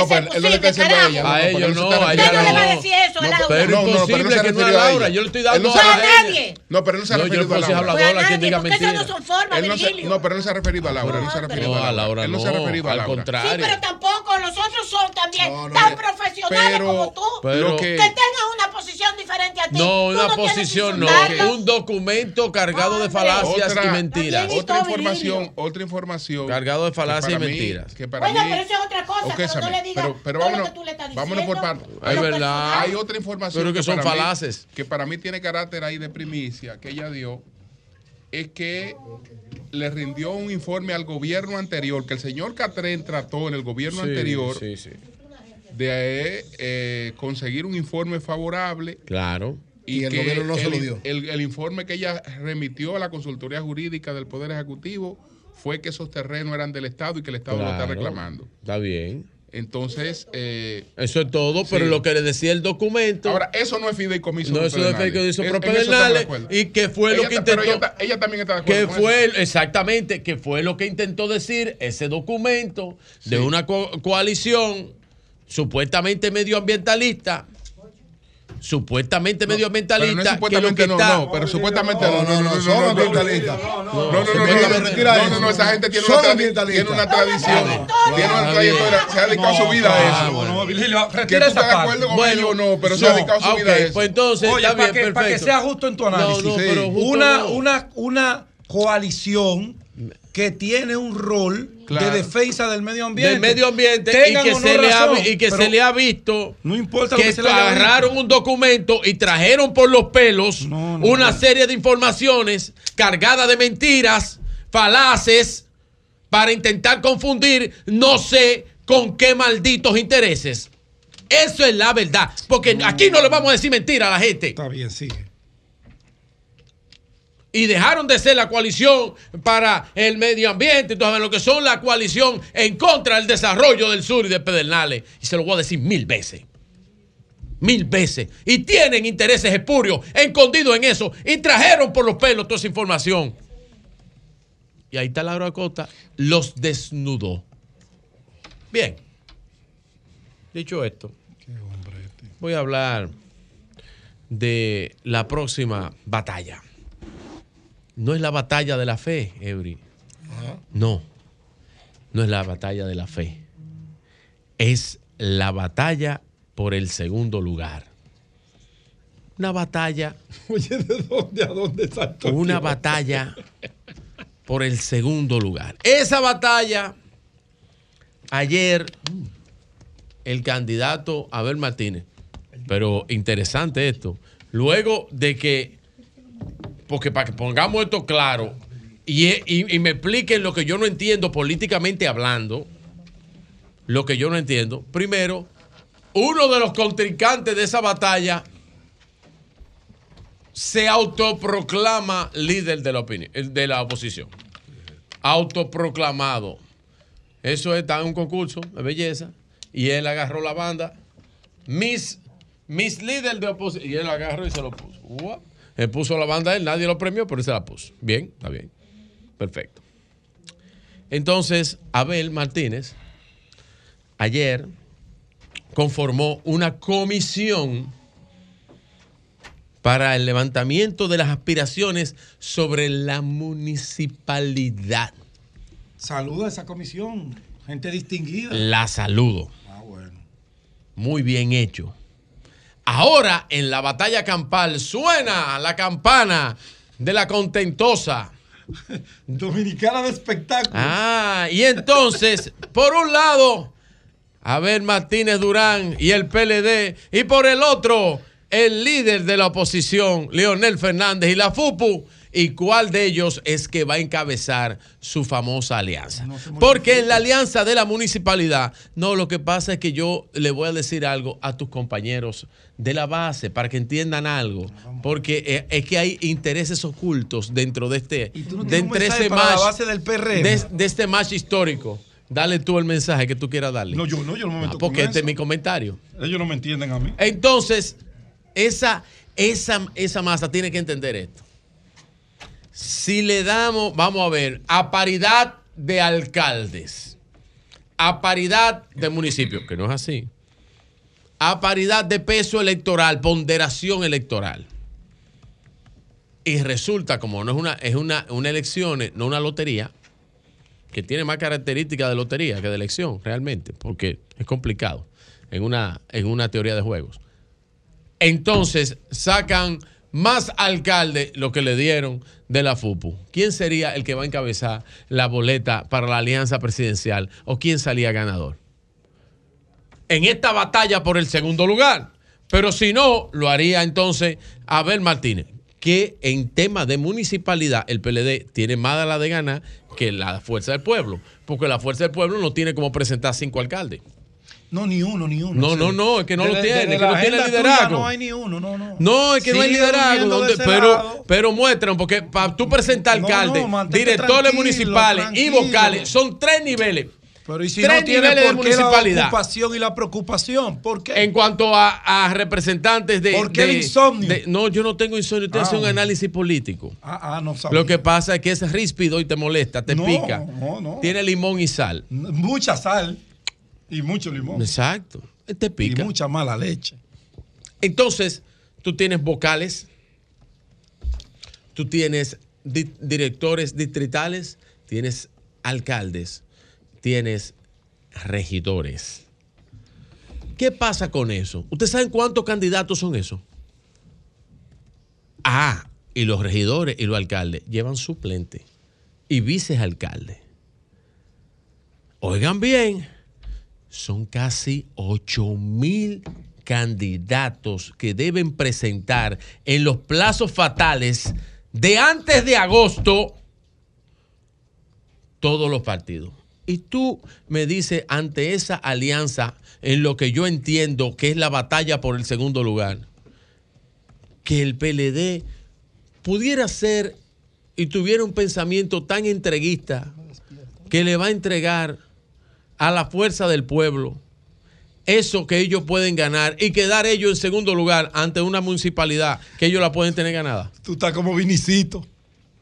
Pueden ganar, yo te aseguro algo, Loco el PLD, no el puede ganar un 30%. Loco que no el. PLD, el. PLD, el PLD puede el PLD puede uh, ganar un sin 30, problema. el PLD puede ganar un 30% Sí, de las alcaldías. ahora Más Julio, sin pero- embargo, este la fuerza del pueblo no puede ganar un Ah, 10%. ya. Ahora, va a favor del PLD y en contra de la fuerza del No, pueblo. yo ¿Quién te estoy haciendo un análisis, mi amor. Le sacaste el látigo al PLD. Es un análisis, mi amor. Es un análisis. Sí. Eso es un deseo. No, es un análisis. Bueno, analízalo tú.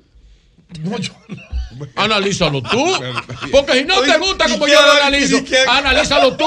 Di entonces que tú sí puedes sacar y tu partido puede sacar un 30% cuando no lo puede sacar Bueno, en la pero, municipalidad. Entonces, ¿por qué tú te mortificas? La verdad, para terminar, para que Pedro ¿Para qué me deje mortifica? tranquilo. ¿Cuál es la verdad? No estoy mo- Molesta, la, ver- verdad es que en esta, ban- eh, en esta batalla campal por el segundo lugar habrá un solo vencedor. ¿Cuál?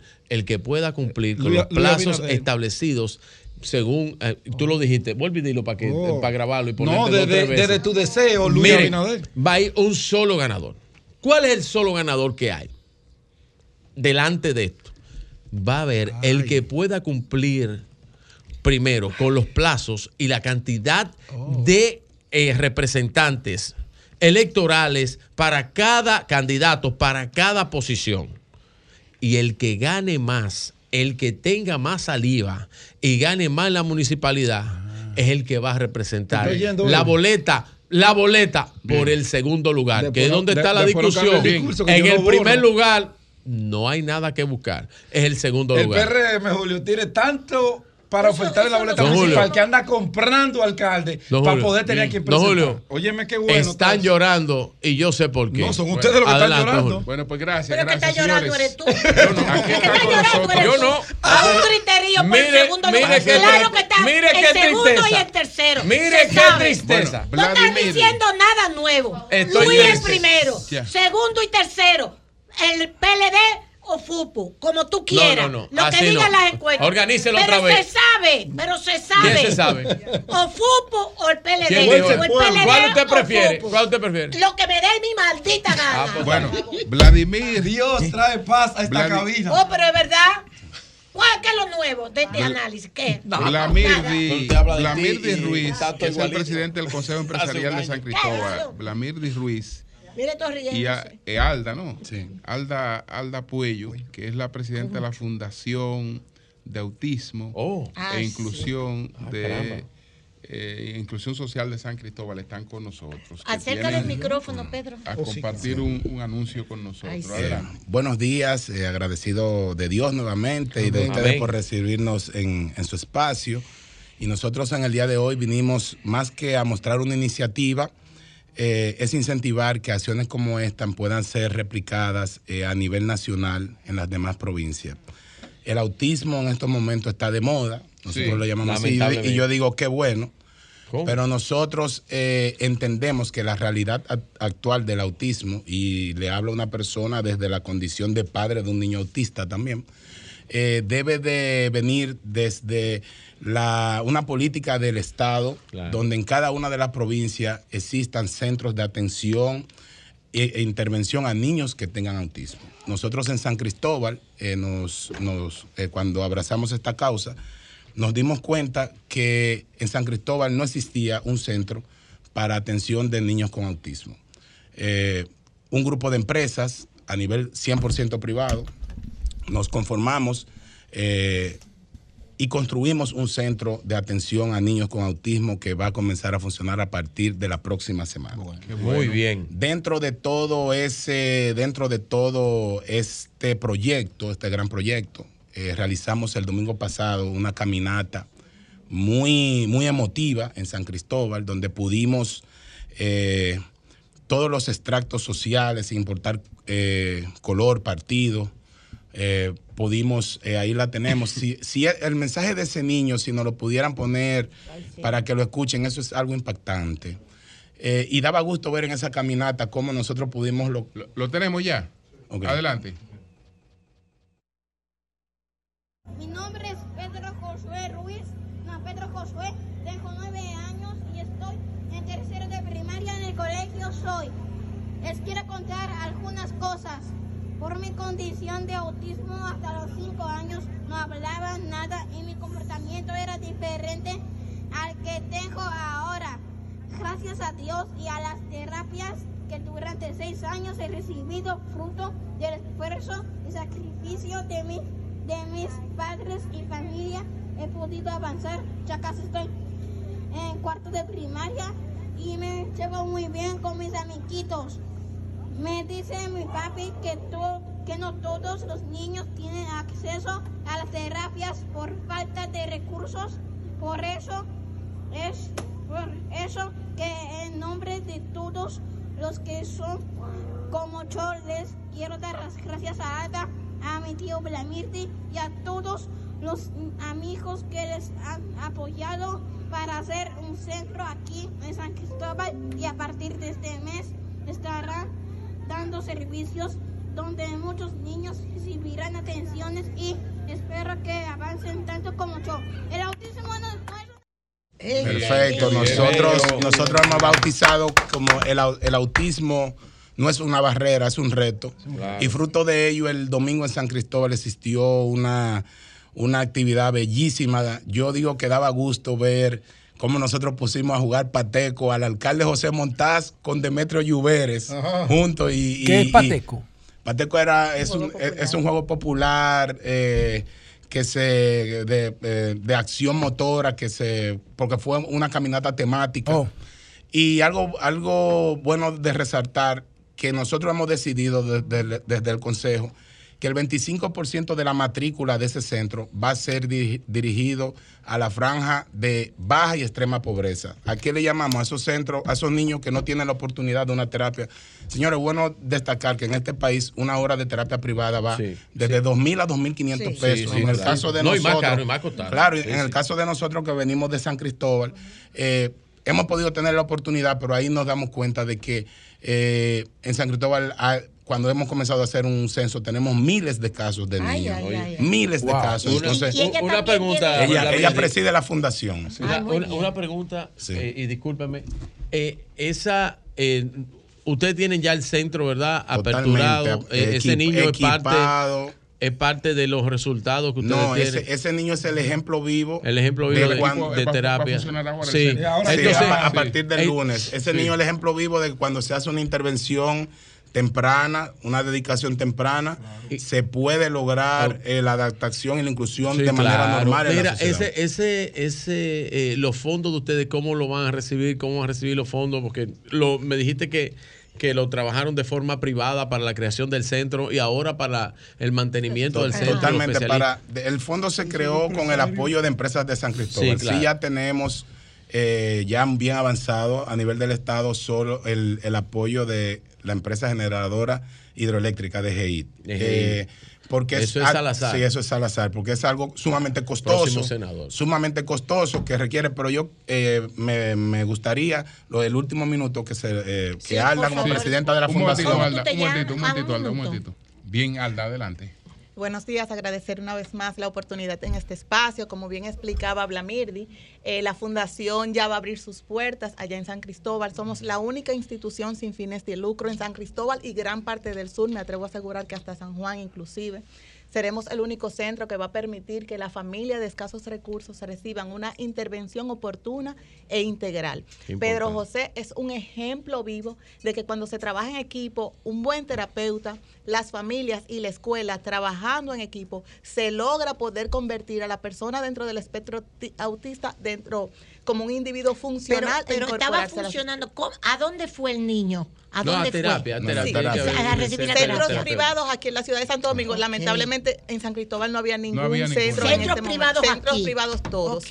Nosotros Sí. tenemos alrededor de seis años trabajando. Iniciamos como un, un grupo de apoyo para padres especiales, Claro. porque no es un secreto Eso para es nadie que esto es un Eso es así, trastorno que cuando la noticia llega a nuestras puertas es sumamente devastador emocional y económicamente. E- Económicamente es terrible. Eso es así, entonces Económicamente es terrible. Correcto. No, uno entra en un proceso de duelo, de luto, de Pero negación acaba de natural realizarse. Ustedes tienen conocimiento de que el miércoles de la semana, de esta semana, vino desde el Canadá una, una, una comisión de una de un centro en el Canadá de autismo famoso que quieren hacer. Ustedes no tienen conocimiento de esto. No, no conocíamos. Ah, pues yo lo voy a poner en contacto pero- porque excelente. vinieron, Excelente. hicieron una actividad aquí para Nos- hacer un centro nacional Nos- aquí. Nosotros lo que, lo que buscamos es que a nivel nacional las cámaras de comercio, las asociaciones de empresas Reproduzcan el modelo. reproduzcan este modelo No, y el que Estado, incluso, y el que Estado. incluso, claro, sin el apoyo del Estado. Estado.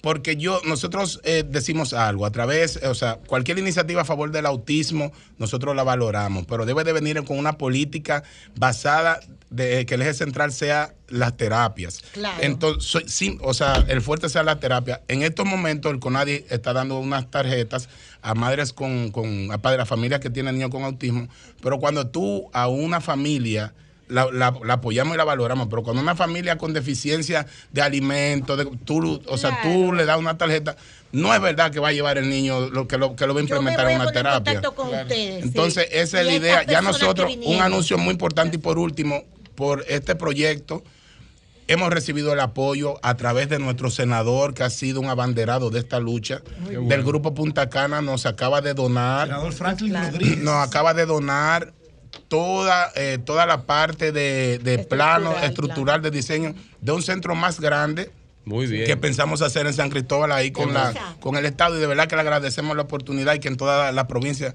Muy se bien. puedan dar centros como este. Muy bien. Bueno, Brevemente, eh, invitar a todas las familias, en este caso de la provincia de San Cristóbal, aunque buscamos ser un modelo que se pueda replicar en Sí. otras ciudades, a que sepan que no están solos, que nosotros estamos para darle la mano, que juntos seremos más fuertes, que sabemos que es cierto que el diagnóstico puede ser devastador, pero con la intervención integral, oportuna y sobre todo reconociendo eh, esta, est- este trastorno, podemos ayudar a nuestros hijos y familiares a que puedan insertarse Qué en la bueno, vida muy productiva bien, nacional. qué bueno, qué bueno. Bueno, pues muchas gracias a ustedes. Gracias muchas a gracias a ustedes. ustedes. Muy Martín. bien. Muy bonita obra. Muy en bien. eso, va muy bien, muy bien, muy bien. Y Martín, conmigo. Sabanda. Vamos a ver, Vamos a ver Martín, qué tenemos. ¿Qué tenemos? ¿Qué tenemos? ¿Cómo estamos? ¿Eh? Se murió Martín. Eh, yo no lo sabía. Se murió Martín. Yo no lo señores, ¿en qué sabía. están aquí? Lo vine a suerte que Ellos vienen el martes. 15 Vamos- días vamos vamos suerte que Pedro dedicó a periodista tenemos- y no a cantar. Oye, quiero una voz angelical, la de Pedro. Sí. Ajá. sí, sí, angelical. Para los velorios, para los velorios. Para que haga el coro. Sabanda, compórtate que Saludos, hay Sabanda. visitas. Sabanda. Mira, José, mira, José te espera cada trajiste viernes. algo, trajiste No, no, yo lo que estoy listo para ir. No, no, no, no, no, me maltratas, la gente en la calle me acaba. Trajiste algo nuevo, mira. Ah, algo bueno y nuevo. Algo bueno bueno y nuevo. Que José se va a cualquier cosa. Mira, mira, estaba cerrando la mochila. no, tranquilo, la luz. Atención, doña Consuelo. Sí, Et- Esta señora va donde el doctor le dice, doctor, Ajá. mi esposo se cree lamparita. Dice, ¿y cuál es el problema, doña? Que el recibo de la luz está llegando caro. José ríe. La luz está buena. La luz está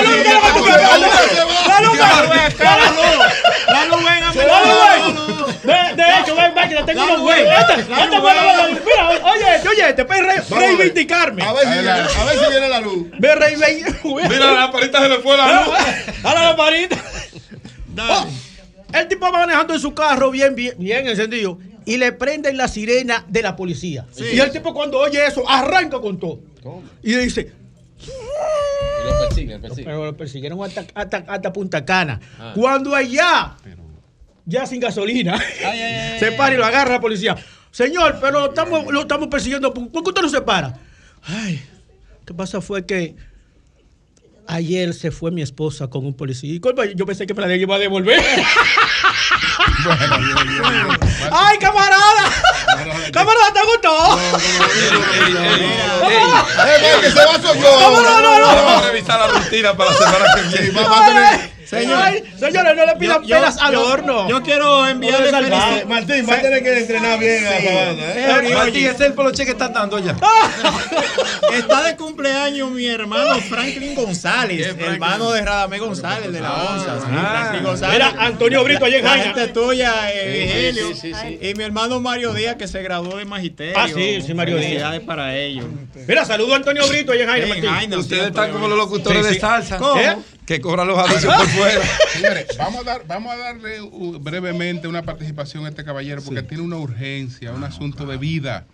Es su vida la que está en peligro, la del señor José Pérez. Adelante. Un saludo para todos. Sí. Soy fiel oyente de este programa. Adelante, señor. Eh, don Julio Martínez Poza, hacía mucho que no lo veía, encantado de que se encuentre bien. Gracias, gracias a usted. Pero el señor me dice usted tiene, usted tiene una emergencia. ¿Cuál es? ¿Qué es lo que pasa Mire, con usted, José? sucede, don Julio, eh, yo vivo en el sector de San Carlos, Sí. donde yo resido, resido en un edificio que llaman el, el Sánchez Pipí. Pipí. Sí, eso en el Balabreo número 50. Pipí. Del lado atrás hay un callejón donde reside una señora con su hijo. Sucede que del edificio supuestamente tiraron una botella para allá. Un muchacho que estuvo en, en España, tuvo, anduvo toda esa cárcel de por ahí, inclusive está deportado aquí, Un muchacho deportado, que, Que- fue deportado. Sí, que él es hijo de una de las señoras que vive ahí. Sí. Él sube al edificio, va a toda la puerta y toca toda la puerta rompiéndola. Averiguando y dice que tiran una botella de esta ventana. Cuando él llega donde yo vivo, donde yo vivo no hay ventana. Le digo, mira, yo duermo solo aquí, yo no estoy bebiendo y no hay ventana. Él me provoca en una condición, en la puerta de mi casa yo tengo un machete. Sucede que él, como son de estos muchachos que tienen aire, ha cogido el machete y me ha tirado por la cabeza. Mire cómo estoy. Ok. Cuando él me tira por la cabeza, yo me dirijo al hospital Padre Villini, donde me curan. De ahí voy al destacamento de San Carlos. Pongo la querella, porque tengo que ponerla. Sí. De ahí me envían al, a la Fiscalía de Villa Consuelo. Pongo la denuncia también. De la Fiscalía de Villa Consuelo me envían al médico legista al Palacio de Justicia. En el Palacio de Justicia me entregan estos documentos. Unos cuantos, estos. Sí. Yo, sí, yo deposito este, un documento de esto y la querella en el destacamento de San Carlos. Del destacamento de San Carlos me envían otra vez a la fiscalía. Sí. Sucede que al otro día, este es un señor que también agredió a una sobrina mía. Ok. Él está preso Él, entonces. él está preso. ¿Y qué, pero- qué es lo que pasa? ¿Qué sucede? Que supuestamente a él lo van a despachar porque ellos no tienen, no tienen orden de arresto. Entonces yo quiero que... Pero él no está preso. Está preso, No, pero- pero lo van a despachar y la vida de él está en peligro porque Pero va a ¿cómo- salir. pero cómo lo van a despachar? No está preso. Él está preso en el destacamento donde tiene esta querella puesta y están estos documentos. Y la señora de la fiscalía de Villa Consuelo, yo me comunico con ella y ella me dice a mí, ella personalmente, que hay que despacharlo porque no hay orden de arresto. Entonces yo le pregunto a ella que dónde yo tengo que ir a buscar la orden de arresto para llevarla yo mismo, Sí. porque él está preso en el destacamento y tiene dos querellas puestas. Y la fiscalía está ahí y ahí está la querella también. Y ahí es una persona agresiva. Y una que- persona agresiva, que, entonces- que es un peligro público. Que, ella le dio no y ya le, y le- y le tiró con el machete a una sobrina mía. Y él está detenido en el destacamento de San Carlos, donde yo vivo. que Entonces yo quiero que ustedes se comuniquen con alguien donde puedan enviarme a mí. Porque eso, ¿cómo puede ser que una persona... Bueno, Vamos a ponerlo en contacto con la policía. vamos Pónganse en contacto con alguien porque que... Bueno, está, bi- está bien, está bien. Espera un momentito, espera un momentito. Sí, porque que- Un saludo a un Eugenio. Pérez, el salsómano mayor, que mañana cumple 28 años. ¿Cómo? 28. Su Eugenio Pérez, programa de salsa, una escuela aquí en Ah, Rumba. yo no. El Eugenio Pérez, mayor. que- que- que- ¿Qué más sabe de Que eso? igual que el tomate. Eugenio, ven para que no haga coro. aquí. Eugenio. Eugenio Pérez, que es Eugenio, igual, ven, es- ven, es ven. igual que el tomate, Eugenio Pérez. ¿Cómo el tomate? Es loco con la salsa. El coro es haciendo bembita. ¿no? Haciendo Haciendo bembita. bembita. Se ha hecho tendencia de ahora para ahorita de que Haciendo mucha gente bembita. se quede. Haciendo bembita. Y Leonel por estar de sabroso se puso, se puso a hacer una preguntica y Sofía lo dejó. Haciendo bembita. Negociando el triunfo desde ahora. Están los PRMistas. Quieren dejar a los otros. Haciendo bembita. La gente se está quejando de que han subido hasta la masita. Abinader está en una esquina. Ah, haciendo bombita. Dicen que la senaduría del distrito, Omar Fernández, nadie se la quita. Entonces Farideh se quedará. Ah, haciendo bombita. El boli para, la alcaldía, su lucha era su conquista y el PLD lo ha dejado. Ah, haciendo bombita. Enfrentó Concho Ramón Albuquerque la presidencia conquista, pero va a tener que hacer una fila. Haciendo bombita. los reformistas que no aparecen en los centros peritistas. Aquí que han muchos años. Haciendo bombita. 50 en la calle, una pareja y otra en cinta, y los prohaitianos se han quedado haciendo Montón de pánico, seguridad perimetral. A un José la luz profetiza, a otro que el PLD dejó. Haciendo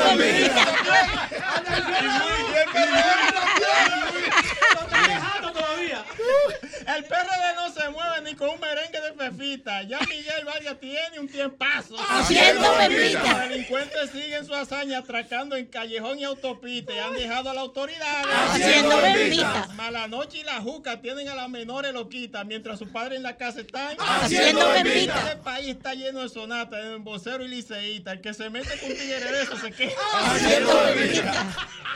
Hace mucho que arrancó la campaña política y la Junta se ha quedado Haciendo bembita. A Consuelo su razón nadie se la quita, dejando siempre a Vigilio. Haciendo bembita.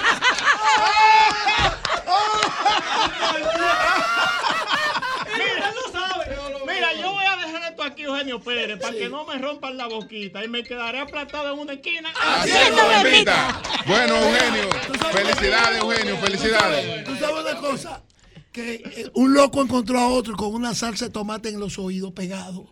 Y le dice el loco, loco, ¿y, y esa salsa de tomate en los oídos? Y dice, no, aquí oyendo salsa.